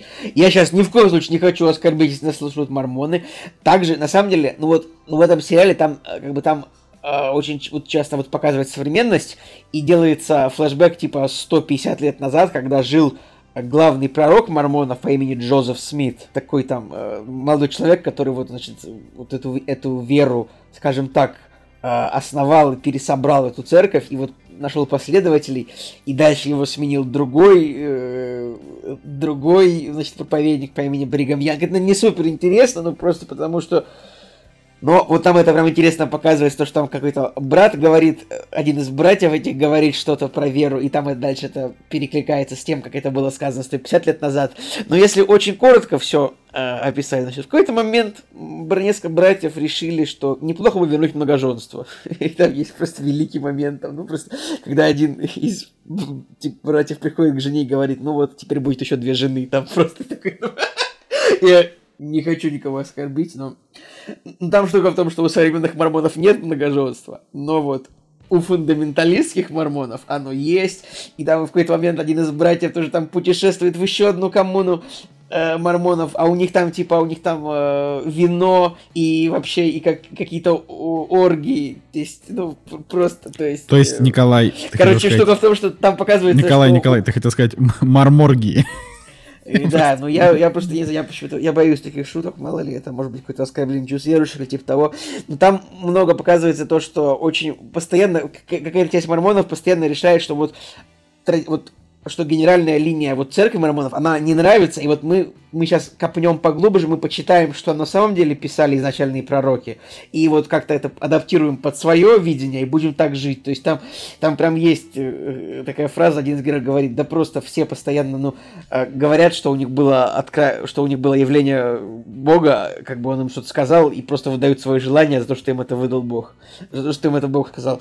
И, ну, в общем, в принципе, семь серий, как бы, детектив Пайри, а у него есть еще ну, напарник, это индеец, причем, то есть э, который очень скептически смотрит на мормонизм, и как бы в какой-то момент сам, сам главный герой, ну, кстати, Эндрю Гарфилд, респект, очень хорошо сыграл, он уже, он получил номинацию на Эмми за этот сериал, а, главная мужская роль, ну, вот, потому что он, он, он тут, правда, хорош скажем так, не хуже, чем Мэтью МакКонахи в настоящем детективе. Не хуже прям. Ну, Гарфилд крутой. Вот у него есть детектив, э, напарный детектив-индеец, который тоже супер скептически смотрит на мормонизм и пытается, ну, как-то тоже вразумить нашего героя. И наш герой тоже в какой-то момент начинает, э, как бы, ставить под сомнение вот, вот правильность всей, вот, именно этой, этой веры, религии. Ну, там, конечно, там, конечно, такие моменты, так вот так смотришь, там прям показывается, как вот живет большая мормонская семья, там вот у них есть глава их семьи, вот он как бы типа, ну, патриарх у них там, э, как бы он там называется, носитель, в кажд... внутри каждой семьи, внутри каждой супружеской пары есть там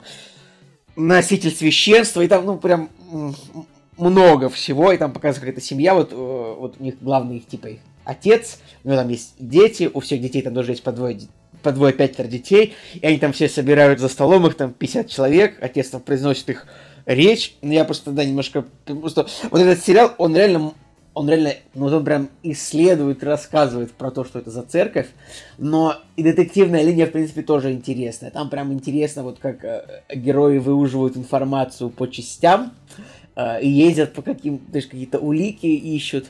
То есть не сказать, что это прям что-то очень крутое, но вот мне вспомнился сериал неортодоксальное, в этом контексте там тоже вот показывалась, ну вот дикость э, того, как вот дико относятся к женщинам, например, вот ортодоксальные евреи, вот тут тоже это есть. То есть э, примерно вот похожие проблемы поднимает сериал, в принципе, но, блин, люди так живут, ну, не хочется учить людей, как надо жить им, пусть они типа живут как хотят в, рамках закона.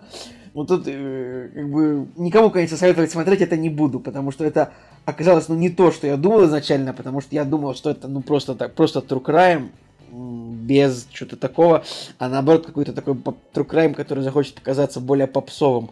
Но, как бы, не знаю, может быть для Америки это более-менее актуально. Вот, но я скажу, мне понравилось, я 7 поставил, потому что ну, сериал неплохо снят, там как бы музычка прикольная, атмосфера, то есть маленький город, это все.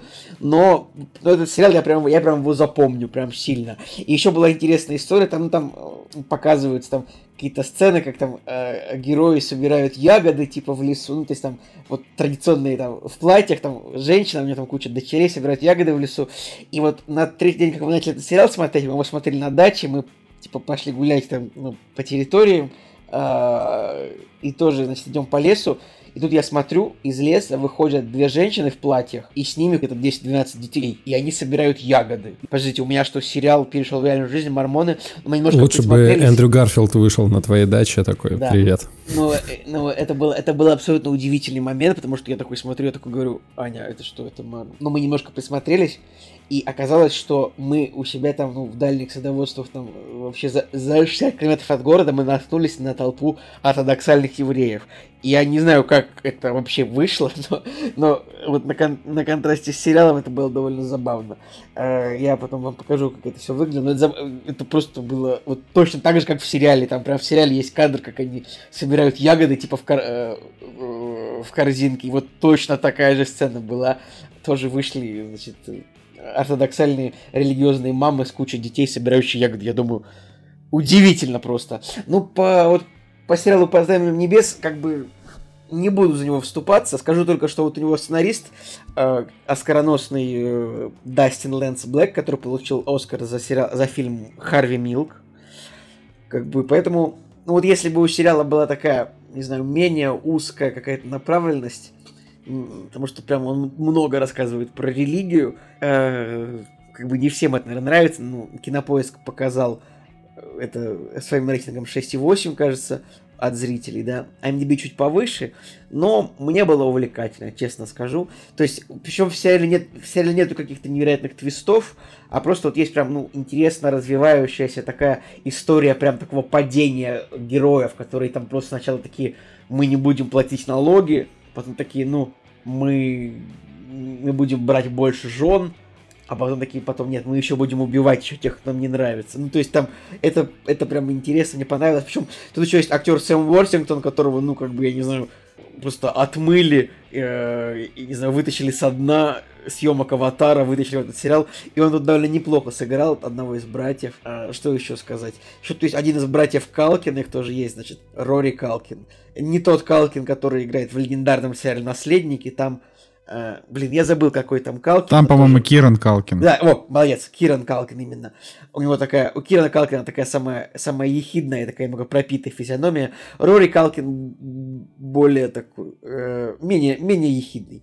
А, что еще по, по, по актерам? Ну, как бы Гарфилд Уортингтон, ну и инди, индейского детектива играет довольно тоже Э, прикольный актер, который, ну, очевидно, э, на самом деле и, и индеец, и наверняка где-то его тоже можно было еще... В «Ветреной реке» он играл, это индеец, индеец, же в «Йеллоустоуне», ну, в общем, вы знаете, что если в американском фильме вы видите актера, который играет индейца, значит, он играл еще в 10 фильмах примерно такую же роль. Актера зовут Гил Бирмингем.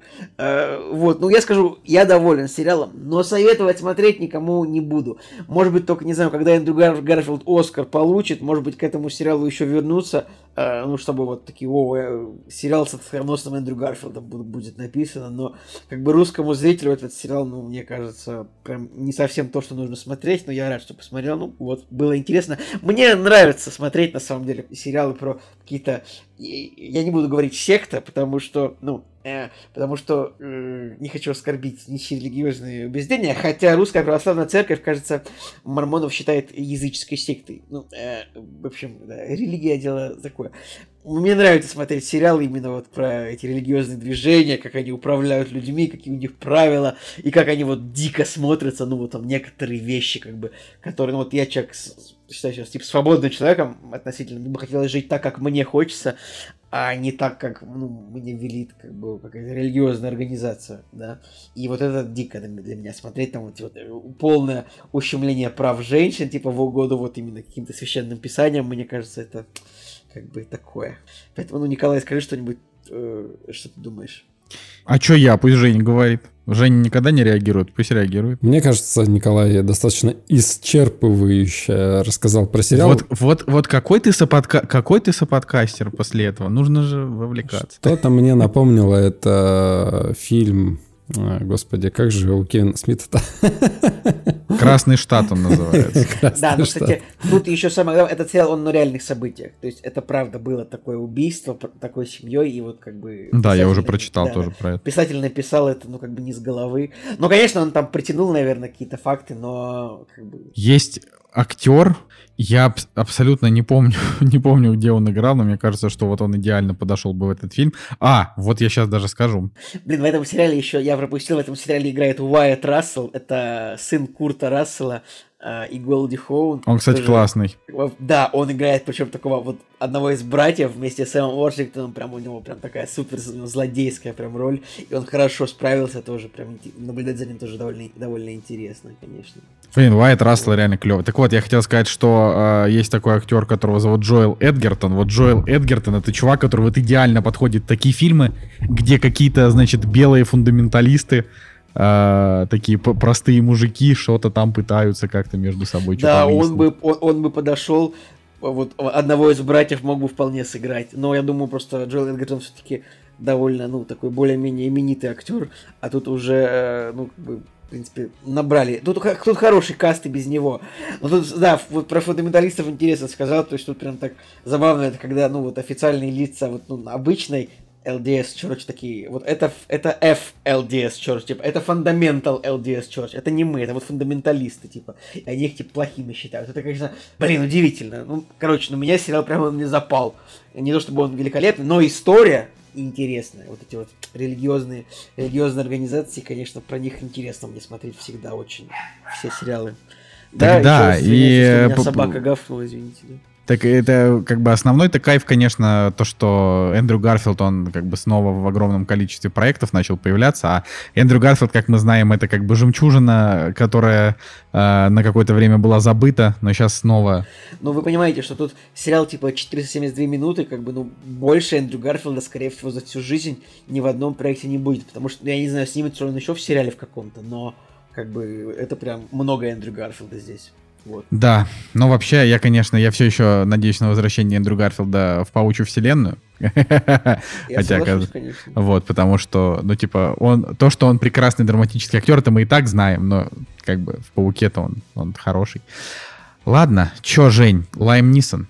Да, моя очередь. Фильм называется «Флэшбэк». Вышел в этом году, 2022 год. И, казалось бы, вы можете сказать, ну вот очередной фильм с Лаймом Нисоном. Обожаю произносить эту фамилию. Вроде простая фамилия, Нисон. Короче, я вам могу ответить на то, что, во-первых, с ним здесь играет Гай Пирс, и есть еще Моника Белучи в касте, для тех, кто Опа, опа. что-то из знакомых фамилий хочет э, выцепить. В смысле знаком, это же культовая, просто главная красотка планеты была. Да и есть, наверное, хорошо выглядит. Не, ну она все еще красивая, но она просто уже... Почему этот фильм э, с Лямом Нисоном нужно смотреть? Потому что этот фильм снял Мартин Кэмпбелл, и это режиссер «Казино Рояль». Как многие медиа говорят, режиссер «Казино Рояль». Но на самом деле э, с ним был еще один клевый боевик, иностранец, и мы про него очень много говорим. У меня иностранцу стоит 8, и такой лайтовый по меркам бюджета, наверное, и э, производства фильм, там всего 35 миллионов долларов был, но он чертовски был э, привлекательный. И я, наверное, на этой волне готов был посмотреть и флешбэк. А потом оказалось, что это вообще ремейк э, бельгийского фильма, то есть э, не оригинальное кино, но оригинального фильма тоже оценка не такая высокая, у него 6,4 на кинопоиске, у флешбэка на кинопоиске 6,5. Ну, то есть они плюс-минус равны. Единственное, что нужно было следить за этим фильмом, потому что изначально на IMDb была какая-то вообще супер низкая оценка, и она сейчас 5,6 всего лишь там, и на Кинопоиске тоже была оценка условно 5, и она вот постепенно-постепенно росла и сейчас доросла до 6,5. Знаешь, что интересно? Я вот просто смотрю, я на секунду перебью, вот, типа Мартин Кэмпбелл. Это типа человек, который, ну, он вообще уже старый, ему типа 78 лет. Да. И как бы, и у него карьера последние годы, ну, типа, не, даже так, не- неправильно будет говорить, что она не складывается, просто а, у него не очень кассовый фильм, он провалил блокбастер э, в 2011 году «Зеленый фонарь», а, и, в принципе, у него фильмы выходят редко, и он вообще новозеландец. Вот как он, типа, вот он сидел такой, а, значит, после «Зеленого фонаря», 6 лет ничего не делал, потом снял иностранца. Потом опять сидел, э, снял какой-то фильм «Кодекс киллера», потом вот флешбэк. Что, что в голове у этого мужчины? Как он, как он Ну, планирует Николай, свое просто- время?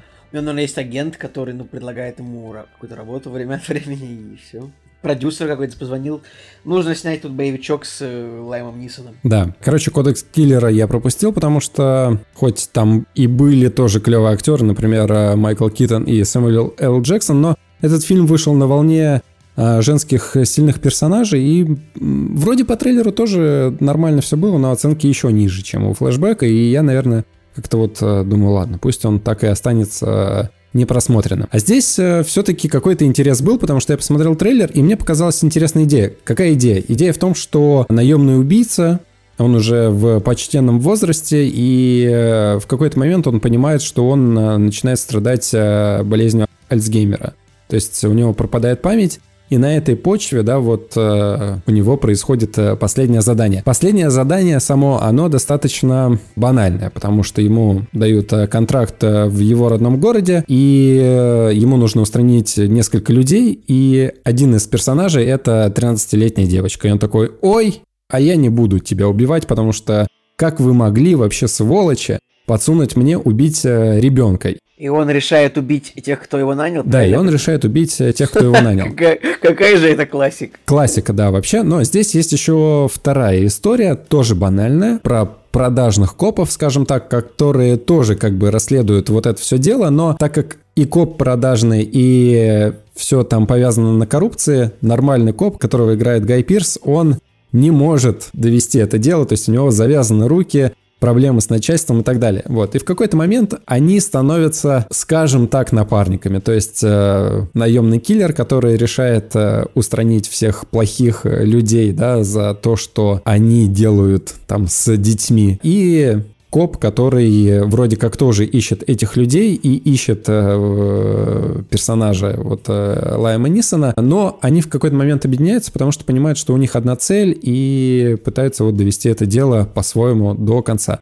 Там есть еще второстепенные персонажи, тоже копы и, и так далее, и так далее. И, соответственно, Моника Белучи, она, ну, скажем так, одна из э, злодеек в этом фильме, что тоже, в принципе, интересно. Почему низкие оценки? Я уже сказал, потому что история достаточно банальна. Это мы триллиард раз все это видели, и с этой точки зрения ничего нового, ничего интересного. Но если мы на этом моменте примеряемся вот с этими фактами, то, что это банальный достаточно сюжет, и начинаем обращать внимание на детали, то этот фильм достаточно интересным может оказаться для зрителя. И я сначала, когда я начинал его смотреть, я достаточно скептично к нему относился, но в конечном счете, вот эти два часа, я все-таки склонился к тому, что мне интересно стало, чем закончится и какова судьба будет у главного персонажа. Фильм в какой-то степени ультимативный, в нем не очень много экшена, буквально несколько... Жек, что значит в какой-то степени ультимативный? Что, что, ты, что ты в это слово вкладываешь? Да, я в это слово вкладываю то, что главный герой и сам фильм, он достаточно честный по отношению к зрителю, то есть если нужно... Прямолинейный. Прямолинейно, да. То есть, если нужно кого-то устранить, нет никаких э, пятиминутных диалогов о том, кто плохой, кто злой и так далее. Если нужно кого-то убить, главный персонаж убивает просто без слов, и это происходит круто. То есть э, здесь чувствуется такая ностальгия по Казино Рояль, когда я его смотрел. Допустим, первая сцена, да, где у Бонда первое убийство. Вот э, здесь чувствуется почерк э, Мартина Кэмпбелла. По боевым каким-то моментам, по нуару вот этому какому-то, да, который в его режиссерском стиле присутствует. Это чувствуется. И это круто. Фильм очень честен со зрителем, он кровавый. То есть, смотрите, если кому-то перерезают горло, то это прям показывается, как перерезается горло, и вся вот эта жесть, она происходит на экране. С этой точки зрения фильм интересно смотреть. Плюс актеры отыгрывают это достаточно элегантно. Понятно, что в какой-то степени это проходное кино для них, еще один очередной проект, но когда ты смотришь на актеров, которые отыгрывают своих персонажей, они прям реально вкладываются. И мне было чертовски интересно смотреть за Лаймом Нисоном. Э, какой-то шарм у него был. И от предубеждения, что это проходной очередной фильм про киллера в его исполнении, фильм тебя пытается втянуть тебя в то, чтобы прочувствовать этого персонажа максимально глубоко, насколько это возможно вот за этот хронометраж. Семь, на самом деле, я поставил данной картине. Те люди, которые именно любят боевики и любят э, старое вот такое кино про боди-муви, скажем так, э, с экшеном и персонажем что-то в роли Клинта Иствуда, вот этот фильм должен понравиться э, вот зрителям, да, кто такое кино любит. Поэтому я на самом деле поставил 7 и не жалею, что его посмотрел. Вот так вот. Ну, это, это как бы на самом деле вот абсолютно не, не удивление, мне кажется, что, ну, типа, Лайм Нисон просто в какие руки попадет, э, так, ну, типа... То есть а, он всегда одинаковый, важен, важен режиссер, вот так вот скажем. Все равно будет играть боевого, все того же э, боевого пенсионера. Ну, у него ну, это бы, реально да, получается. Но... И в этой, вот в этой роли, вот в этом фильме нет никакого провиса опять же, с точки зрения персонажа. Ты смотришь на актера, и он э, всем своим видом раска... просто, он даже может не говорить, но вот он всем своим видом говорит о том, какой у него персонаж. И это круто, это мало у кого получается. И вот в этом фильме это есть. Гай Пирс немножко криповый вот в этом э, фильме. Он тоже клево играет, все с ним хорошо, но образ его немножко криповый. Да Гай Пирс уже, он уже все, он уже сам по себе криповый. Он уже Он уже не выглядит да. не крипово, понимаешь? Был, был же сериал э, «Мэйр из Истауна», э, и как да, бы и все. Там играл, вот. и, и, и он там, и он там уже был. Героини. Он реально выглядит как криповый сосед. Но... Он, просто, он просто в 54 года выглядит не так, э, как сексуальный Роберт Дауни-младший или Дилан Макдермот, да?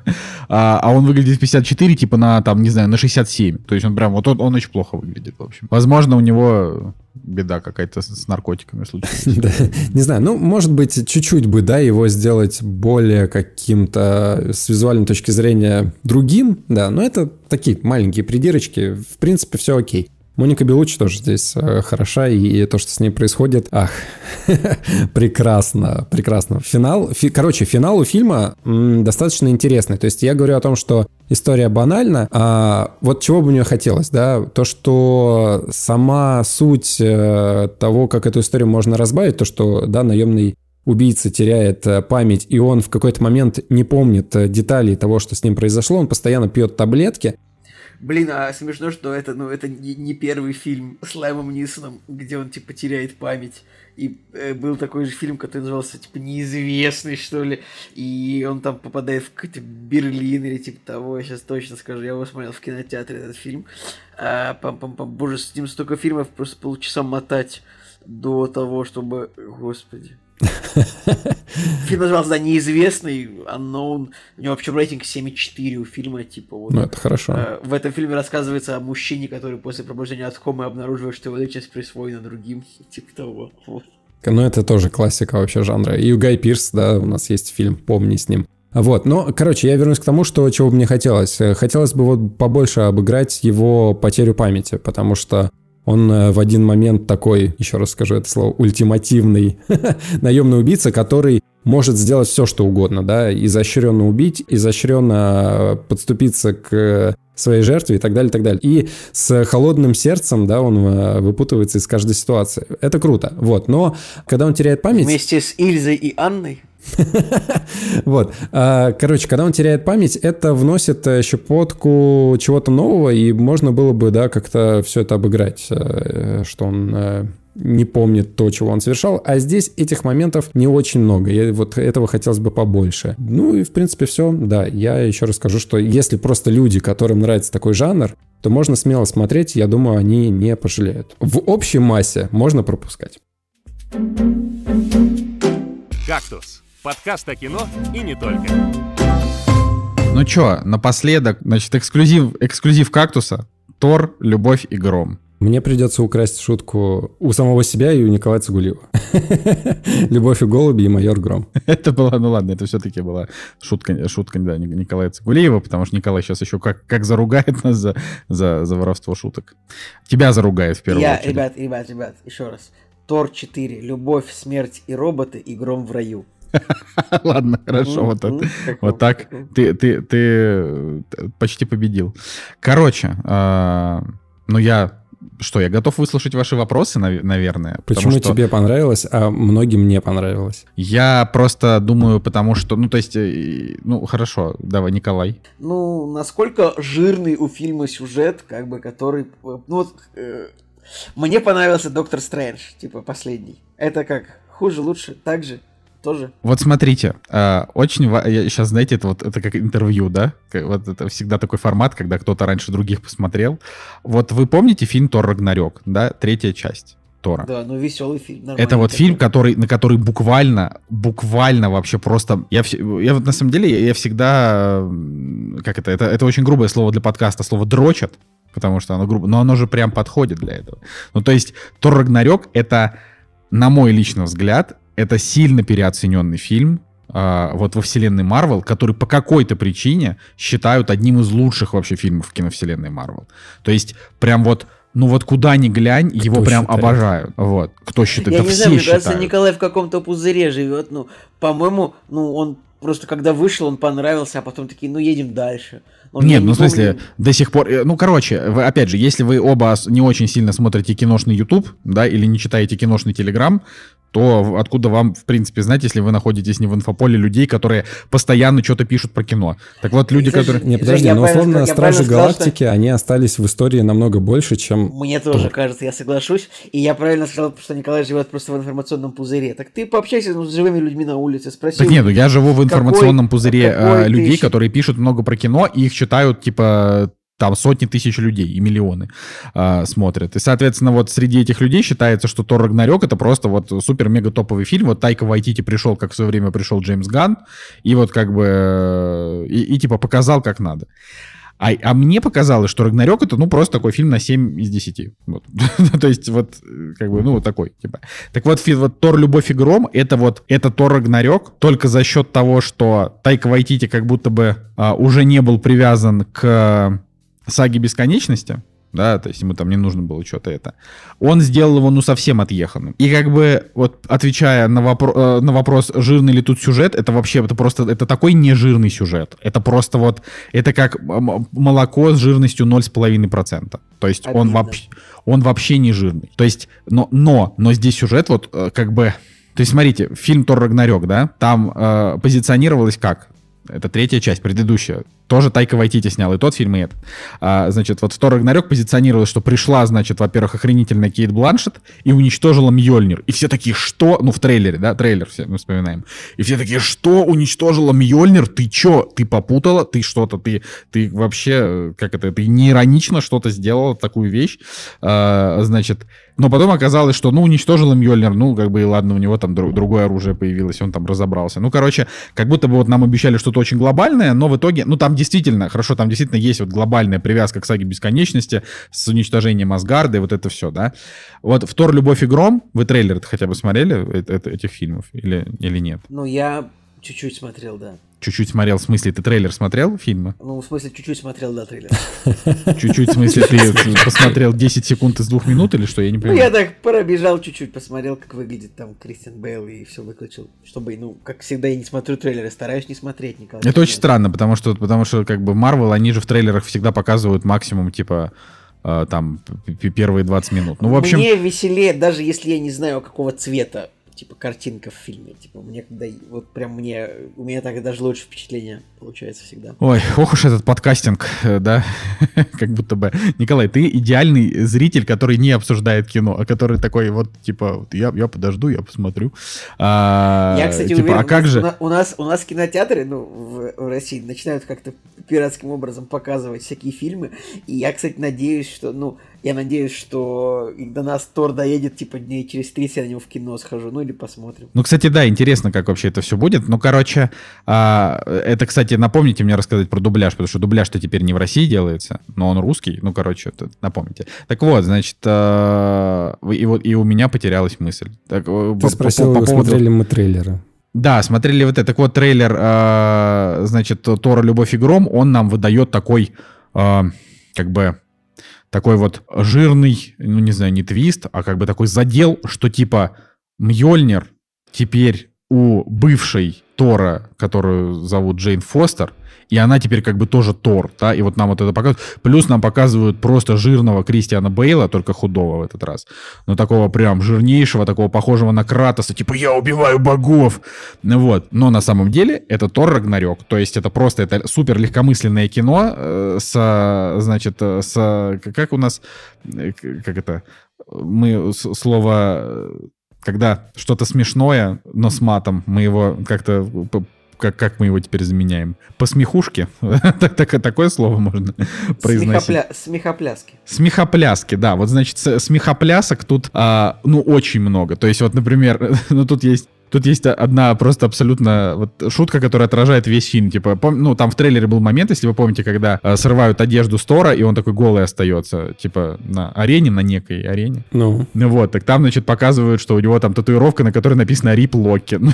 типа, на спине. Ну, то есть это как бы, и вот, вот весь фильм, вот он такой, вот он, он абсолютно, абсолютно дурацкий. Он э, Блин, очень... Мне кажется, Я сейчас прям, мне кажется, можно было гораздо смешнее придумать татуировку для Тора, типа. И там было несколько, там я, это, я только одну рассказал, там много. У него, типа, вся спина забита татухами, э, хотя это, как бы, видно только вот почему-то, если приблизить кадр, ну, короче, вот так. Так вот, реальный фильм, он, он, вот он настолько несерьезный, насколько вообще вот может быть несерьезное кино. То есть тут нет никаких тяжелых каких-то драматических... Да, здесь хорошо, нет, тут есть одна драматическая линия, но как бы если вы досмотрите фильм до конца со всеми сценами после титров, вы такие, ну, ладно, не так уж и грустно, так вот скажем. А, вот, то есть они попытались немножко нагнать драмы, но это абсолютно только локальная история Тора. В чем, короче, вот его минусы, да, потому что минусов тут достаточно. А, во-первых, самая отвратительная графика в истории Марвела. Просто не, ужасная. Просто. Ну, то есть это вот, это, это как будто, ну, не, не то, что как фильмы категории Б, но это, но это просто, ну, супер дешевый VFX, да, так это называется. Просто, ну, вот, это, это, э, помните этот позорный момент, где там Брюс Беннер висит в воздухе в конце Войны Бесконечности, да, внутри этого Халкбастера? Помните? Угу. Этот вот самый же кринжовый момент. Вот тут весь, весь фильм такой. Вот он, он реально, типа, ты не обращаешь на это внимания, потому что фильм классный, но он очень плохо, плохой визуально. Типа, он яркий, он такой прикольненький, там есть хорошие визуальные именно решения, но так как вот недавно же вышла вот эта новость о том, что с Диснеем невозможно работать и так далее, вот там, там есть, например, моменты, где зачем-то, я вообще не понимаю, зачем, там в двух или в трех сценах, там почему-то делают лицо Натали Портман и Криса Хэнсворта как-то более размазанным, понимаете, да, как будто бы их лица именно в этом кадре пропущены через бьюти-фильтр, э, э, значит, запрещенный в России фото фотографической социальной сети. Вот, э, вот бьюти-фильтр. И ты думаешь, а нахрена вы это сделали? У них же в остальных, вот остальные типа 97% фильма, у них нормальные лица, зачем вот эти три сцены такие кринжовые? Короче, я вообще не понял. То есть это вот дешево, плохо, да. Значит, это первый минус. Второй минус это то, что Кристиан Бейл это просто проходной злодей на один фильм. Э, вообще не нужно от него ничего много ждать. Но сыграл он, сыграл он хорошо, он классный. Но как бы мне кажется, Кристиан Бейл это сделал ради... Я даже не знаю, на самом деле, ради чего. Ну, типа, может быть, в нем проснулся какой-то определенный задор, потому что он играл слишком в серьезных фильмах, и тут он решил сняться как бы у Тайки Вайтити, но при этом роль-то у него серьезная. То есть там чувак, у который на первых же секундах фильма, а, у него, типа, как появляется злодей? Он идет по пустыне, у него, типа, дочка, и она умирает от засухи, и он понимает, что ему нужно убить всех богов. Все это происходит на первой минуте фильма. Вот. И как бы, ну, особенного Ориджина нет, но он такой вот на серьезных щах, он такой он такой как бы озлобленный, но не истеричный, то есть, ну, понимаете, да, вот такой типаж злодея, там, типа, типа я убью всех богов. Ну, ну такой. Вот. Э, короче, классный, так, но, но... Николай, у Натали Портман-то, ну, у нее большая роль прям, она реально, ну, типа, новый Тор. Ну, да, вот она второй главный герой после Тора, да, она, типа, там, там очень хорошо объясняется, а, во-первых, что за прикол, почему, ну, вот, что, что с ней произошло, почему она вдруг Тор, да, вот там это все нормально объясняется, у нее хорошая линия, а, вот, но я про нее как бы по, по факту все основные спойлеры вокруг нее крутятся, поэтому я ничего говорить не буду про нее особенно. Но вот как бы она, у нее нормальная, хорошая линия. Вот. Э, она очень красивая, когда она в образе Тора такая, типа, блондинка. А, вот, то есть она как, как будто бы, знаешь, на два, как будто бы Натали Портман уже там не 40 с чем-то лет, а вот она как бы вот как во времена, когда она играла Падме. Вот, как-то даже, я не знаю, как-то вот, у, ну, у нее там такая, она, мне кажется, ей понравилось сниматься в этом фильме, у нее там такая искренняя улыбка, ну, не знаю, в общем, она как-то вот, Натали Портман в этом фильме, она прям очень хорошая. Э, кстати, Тесса Томпсон тоже в этом фильме очень хорошая, вот она, она прям, да, такая, ее, э, ну, прикольная, у нее есть несколько хороших а, значит, реплик. Значит, что еще в фильме, что еще в фильме плохо? Да, вот, что я перечислил, что спецэффекты, ну, типа, абсолютно никак, никакого, никакого глобального сюжета, то есть он просто весь э, чистая история Тора. Э, значит, вот что, что вот прям... Вот Блин, что прям... они там реально, ну, типа, они в Марвеле до сих пор не могут придумать, что делать дальше после Таноса. Ну, то есть, они такие, снимайте, ну, пока что-нибудь Просто... Да, что-нибудь, вот реально, такое ощущение, как будто бы просто снимайте что-нибудь. И, и вот тут, э, ну, вот, правда. А, э, типа, в фильме, ну вот смотрите, вот «Убийца богов», да, ты, так, ты ожидаешь, что он реально что-то, хотя бы что-то сделает, от, от чего ты можешь как-то ну, типа, напрячься, да, но по факту он там действительно убил какое-то количество богов, но это просто показали, типа, одной секундой, какой, значит, какой-то голографический экран, и там, типа, начали появляться сообщения, что на разных планетах умирают боги, потому что их убивает убийца богов, и Тор такой, что за убийца богов? Ну, понимаете, да, то есть там вот полсекунды, типа, этому уделено, что он, как бы, там кого-то уже убивал. Поэтому вся линия, значит, вот... Гора, да, или Гора его зовут, или не, господи, я уж прям... Гор, Гор, верно. Да, да, вся, вся линия Гора, она, в общем, она, она не то, что слитая, но это про, реально а- одноразовый злодей, к сожалению, ну, типа, Кристиан Бейл, мне кажется, это так вот, это, не, не мне кажется, это как бы Блин, один вот из просто за главных это, за актеров. это терпеть не могу за это, ну, Марвел, за то, что Они берут за великих за- актеров, ну, да, и... Типа на одноразовых. Ну, то есть, как бы, ты видишь, что, о, прикольно, этот актер играет, а потом выясняется, он, он играет одноразового злодея, это обидно. Ну, то есть... А это обидно, потому что Танос, например, на мой взгляд, недостоин того, чтобы так долго его мусолили, а вот э, потому что Джош Бролин хоть и классный, но сам Танос это просто спецэффект, как ну, бы тут ходячий. я не соглашусь. Ну, я знаю, что ты, да, ты Танос, Таноса фанат, но я... я Танос, типа, я как бы, я в команде Таноса. Ты, ты себе заказал уже фигурку Хорни Таноса? Это что-то, блин, Это новый Нет, мем, это новый мем удивительно Хо- просто Хорни вообще. Танос. я считаю, что это осквернение вообще великого Мне злодея. кажется, что это как раз именно то, вот чего достоин Танос, просто со своим этим планом. «Э, мне нужно убить половину вселенной, потому что я не продумал ничего. Ладно, я просто Ханоса тей- хейтер, так что Таноса хейтер, Ханоса тейтер.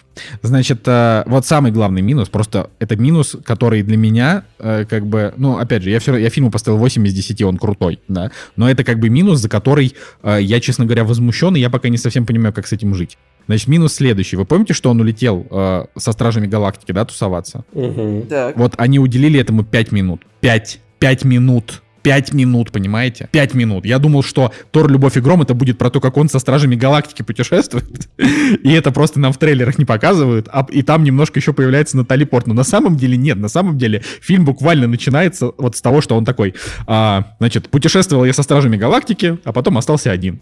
Ты такой, подождите, по- а где? То есть при этом сцены со Стражами Галактики, они хорошие. То есть там есть э, пара реплик, там, Питера Квилла, э, значит, но при этом они абсолютно, то есть они, они сняли всю команду Стражей Галактики, она там есть, типа, там сцены битвы в начале и, типа, сцена их там прощания. И вот как бы там есть все, но почему-то они не дали Драксу ничего отмочить, вообще ничего. Э, Там, значит, пара реплик сказал ракеты каких-то не очень смешных, ну, то есть по большей части там, ну, типа, Питер Квилл поговорил больше других. И более того, там есть ощущение, что сцены Тора со Стражами Галактики снимались как будто бы в разные дни, что они как будто бы даже не вместе были в одном помещении. Николай, это супер вероятно, потому что в современных фильмах таких сцен невероятное количество, особенно в фильмах, которые, ну, типа, на зеленке наполовину сняты, и вообще куча сцен, где актеры не в одной комнате. Ты прекрасно это знаешь. Да, но как будто бы, да, вот э, нельзя так делать вот в, в такого рода фильмах, то есть это... Не, ну можно так делать, если это ну, не ключевая для сцены, не, не ключевая сцена для сюжета. Не, ну это как бы ключевая сцена для сюжета, так или иначе, он там прощается, типа, с ними. Но, в общем, я просто... Я возмущен, и я не понимаю, а будет, э, а где, где мой целый фильм про то, как Тор и Стражи Галактики путешествуют? Это же должно было быть. Это я вроде, я прям думал, что будет какой-то фильм типа Тор и Стражи Галактики или что-то Ну, такое. вообще, Николай, я так скажу, ну, примерно это было в «Войне бесконечности», нет? Нет, Тор и Стражи Галактики тус- тусовались, ну, типа, ну, Ну, очень мало. То есть Ну, вот, знаешь такую поговорку «хорошего понемножку»? но тут как бы вообще нет, не- тут хорошего нет. То есть просто его, его, не, его просто физически нет никаких, короче, приключений. Ну, в общем, да, поэтому забудьте вообще про Стражи Галактики, как, э, типа, они в самом начале появились, и все, и потом как бы о, Тор такой, ну, вот я там сам по себе, вот мое приключение. И как бы, поэтому, опять же, масштаба у него ноль, но при этом, опять же, но при этом он мне понравился, потому что он очень смешной, то есть он прям, вот, я, я- я- как бы я ржал. А Я, например, допустим, слушал м, Оптимистера, он там рассказывал, что типа тут Тора весь фильм выставляют идиотом. Я, я что-то вот не заметил. Ну, то есть э, мне не попадалось в глаза, что э, к Тору как-то не так относились. То есть мне Тор всегда после первой части, которая была Ну, очень... Вообще, в третьем фильме вообще весь фильм просто посмешище. Ну, Да, бы, ну то есть... Просто нужно людям было как-то перебороть его серьезный образ, типа... И ты правильно сделали, потому что в первых двух Тор он такой на серьезных щах. А, ну, короче, это же все зависит от режиссера. То есть Крис Хемсворт, ему что говорят играть, то он и играет. И вот как бы у Тайки Вайтити весело. Да, у всех остальных Тор, Тор это просто такой высокопарный Тор. А здесь как бы вот он, а, типа, все его какие-то трагедии и прочее, оно все воспринимается не грустно, потому что, ну, типа, Тайка Вайтити просто от- сам по себе немножко отъехавший. Вот, значит, тут а, очень много ЛГБТ намеков. Не знаю, может быть, поэтому ему снизили оценку в России, но э, там просто история в том, что типа персонаж Валькирии, насколько я понимаю. Что-то уже я так устал от этого, что просто, ну, я не могу... Нет, иногда, так и- я иногда не же. понимаю... Я иногда, нет, я, ты, я еще не договорил, от чего я устал. Я очень устал от того, что типа полсекунды ЛГБТ-контент в фильме, оценка сразу 5,5. Я думаю, да ну, вы мне, вот уважаемые зрители, вы мне мешаете, ну, просто составлять мнение о фильме тем, что, ну, вам не нравится чуть-чуть... Ну, не, у людей, ну, типа, вот э, у людей, правда, очень серьезные проблемы с гомофобией, потому что, то есть, какие здесь есть гей-моменты, да? А, тут Ну, просто, да, в принципе... Что? Ну, это не... Не это спойлери. Это, ка- самое, ну, инте- так это- самое интересное оставь, пожалуйста, нам сами. Да, самый, так это, это, это не спорь. Ну, короче, здесь просто, ну, грубо говоря, здесь просто два персонажа, они ЛГБТ, но там не говорится о том, что, ой, мы ЛГБТ, там, я не знаю, ты мой одноюродный полубрат, у нас три общие матери. Ну, в общем, тут ничего такого нет. Э, Это просто, это, э, э, ну, типа, вот есть этот персонаж, которого Тайка Вайтити играет, этот каменный чувак, там, типа, э, он такой рассказывает, что вот для того, чтобы там появился ребенок, э, ты со своим, значит, вот партнером должен прийти там в пещеру, подержаться за руки, и, по- и появляется ребенок. Я, насколько понял, у них в расе есть только, в принципе, мужики, то есть они все только мужчины. Вот, и, и, ну, как бы, и там нету ничего такого. То есть это, я бы даже сказал, что в фильме «Вечные», да, в которых был мужской такой чмок, который был, в общем-то, довольно эмоциональный и в тему, и ничего там такого не произошло, да, А, но, как бы, вот конкретно... В общем, я думаю, что по новым российским законам как бы Тор бы не прошел, но тут, э, тут уровень намеков, как в «Красавице и чудовище», помните? С Эммой, э, господи, Эммой Уотсон, когда... Да-да-да, там был такой Да. момент, да. Там был типа полусекундный момент, когда помощник Гастона в конце в танце случайно попал в круге, значит, я руки. уж, я не знаю, на самом деле, ну, типа, русский зритель побежит минусить очень странные дела из-за того, что Уилл Байерс, как бы, гей или нет. Просто... Ви- Видишь, очень, видимо, сериалы просто смотрят э, чуть... Короче, Ну какая-то да. немножко другая Наверное. аудитория людей, Ты- типа, ты что прав, какие-то да. более, более, может быть, толерантные, а фильмы смотрят все, поэтому там как бы... ну. Короче, да, ну, то есть есть немножко э, ЛГБТ, но это не ЛГБТ-повестка, а просто как бы нам делают вот как, как надо, что, типа, в мире любви есть э, разная любовь, вот, и, все. Значит, и, и, и про дубляж. Дубляж, к сожалению, пока плохой. Ну, то есть... э, ну, типа, казахи, при всем уважении, ну да, мы же знаем, что Ди- Дисней СНГ перенесли в Казахстан из Москвы, и, соответственно, а, актер Иван Жарков, который озвучивал Тора, он как бы прилетел, очевидно, в Казахстан для того, чтобы там записать свои реплики, или записал их в России, я понятия не имею. Ну вот, короче, но все остальные актеры, это были вот э, голоса, которые я может быть, не очень я их вспомнил, хотя вот если, если сейчас смотреть актеры дубляжа, там вот, э, там есть вот Филипп Волошин, Лариса Паукова, вроде это как это, вроде как это из- известный. Было бы хорошо, бы была Лариса Человека-паукова. Человека. А, нет, вот смотрите, да, Лариса Паукова, например, а, актриса дубляжа э, вп- впервые, вот она, она выступила, да, в этом фильме. Филипп Волошин, открываю, просто ра- ради интереса смотрю. Актер дубляжа, тоже впервые, Тор, Любовь и Гром, до этого он не озвучивал. Короче, да, все, вот очевидно. То, сейчас, то Леп Берген Байса, Байсакалов, э, значит, тоже вот озвучил одного из персонажей, э, типа впервые, там какой-то Владимир Крылов, открываю, тоже актер Ну, дубляжа, мы- один фильм. мы- Короче, мы- мы все поняли, актеры да, дубляжа, кроме взяли- Ивана Жаркова, это просто новички. Все, вот, вот мы так выяснили, да, я э, это вопрос не проверял до, до выпуска. Вот, и... Может, они, может, они что-то озвучивали ну, на казахстанском уровне. А если бы озвучивали- новички. Если бы озвучивали на кинопоиске, наверное, это бы появилось. Ну, Вот, слушай, но- может, они, они вполне могли озвучивать э, какие-то сериалы, а, вот, не знаю, ну, бывает такое, что каналу нужен свой дубляж.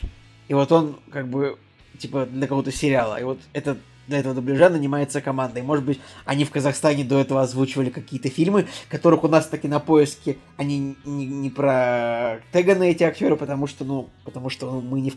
У нас как бы кинопоиск, он больше про российский. Пока, ну, я, я теоретизирую. Может быть, они, правда, типа, вчера пришли в эту профессию. Ну, в общем, э, пришли они вчера в эту профессию или, или нет, э, дубляж, к сожалению, не очень удачный, но у меня как бы претензии не к голосам, да, это пофигу, а вот э, к, качеству самого, самой вот работы дубляжа. То есть иногда голоса слышно э, громче, чем все остальное, настолько, что как будто Иногда бы- слышно, как человек вошел в комнату и говорил, а, вы еще озвучиваете, а может пивка попьем, пойдем.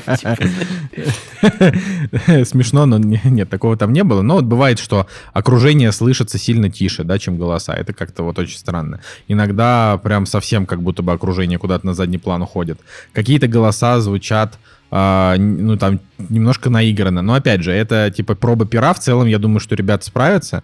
А, как бы это грустно для российской индустрии и российских э, действительно опытных актеров э, озвучки не звучало, да, как бы грустно не звучало. А, я думаю, что там казах, казахстанские Disney СНГ они в итоге вывезут. Но пока что вот первый блин, он такой. Да, и то есть, э, если у вас есть возможность посмотреть этот фильм как бы не в дубляже, то обязательно воспользуйтесь этой возможностью, когда там фильм появится. Вот, и что я хочу сказать. Э, смотреть пират, пиратку, которая уже появилась э, в сети, по-моему, чуть ли не там в первый день, не надо.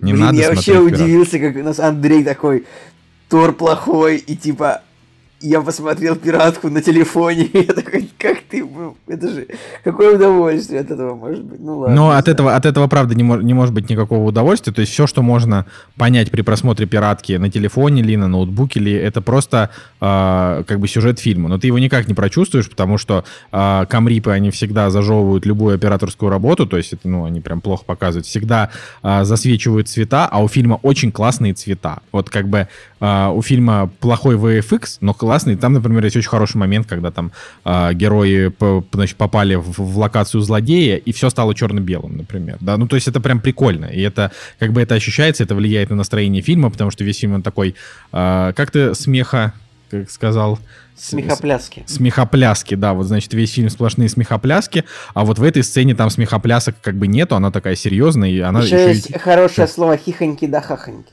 Хих, о, вообще отлично, вот просто, Николай, надо, надо, чтобы ты записал их на бумажке и каждый раз их напоминал, потому что мне все время хочется сказать другое слово. Вот, а, так что я, значит, могу сказать, что Тор, Любовь и Гром, это прям, это прям клево, а, но, конечно, реально глобального сюжета в нем еще меньше, чем в Докторе Забавно, Стрэнджа. что мне показалось, что ты его скорее, типа, раскритиковал, чем похвалил. А, ты, а тебе все время так кажется? Нет, он просто... Постоянно. Ты, когда это, ты про этот самый, про фильм, который этот э, варяг, ты такой, ну, говно, так себе, средненько, конечно, но ви- видели, ви- видели уже такое 8, типа.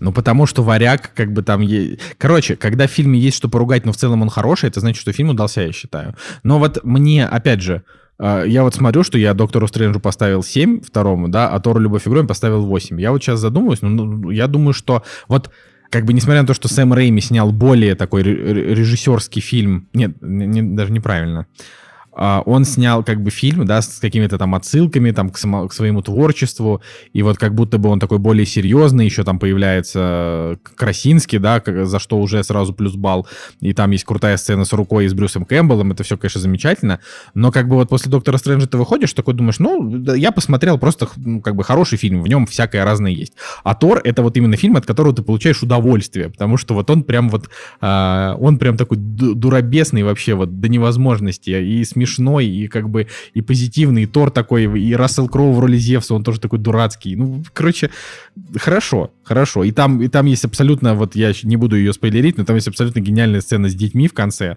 А, Это тоже, ну, короче, типа Тайка Вайтити, он, ну, не просто так талантливый мужик, да, не талантливый комедиант, потому что вот он может развернуться вот на, как бы, на поле, то есть вот чувак, типа, чуваку дают бюджет, и он может с этим бюджетом сделать как бы нечто такое вот э, в своем стиле. То есть это как, как будто бы это авторское кино, ну как Джеймс Ганн, правильно?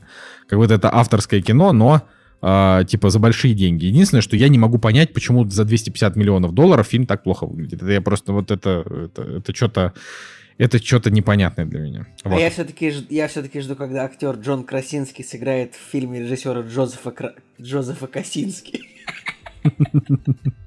Это будет смешно, Это ты, ты вынашивал, вынашивал, да, эту шутку. Вот, Нет, я короче, её, типа, ну просто как она у меня родилась, типа, ну 15 секунд назад, ну как вы, вот если 30 30 секунд это вынашивание шутки, я не знаю сколько. Ну ладно, ты вот ты ее просто она очень быстро родилась.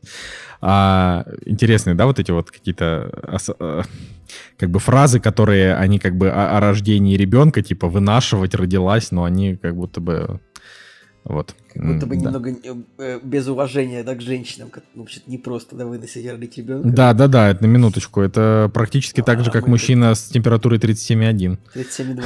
37,2, да. Вот, все, я все про Тора. Так что Ну что, ждем теперь его на торренте. Торрент. Вот эту шутку Женя вынашивал минут пять.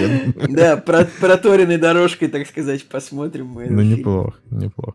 Но, э, как бы, напоминаю на всякий случай, да, что следующими, значит, э, историями в в киновселенной Марвел у нас будет сериал «Женщина Халк». А что-нибудь а, из нормального?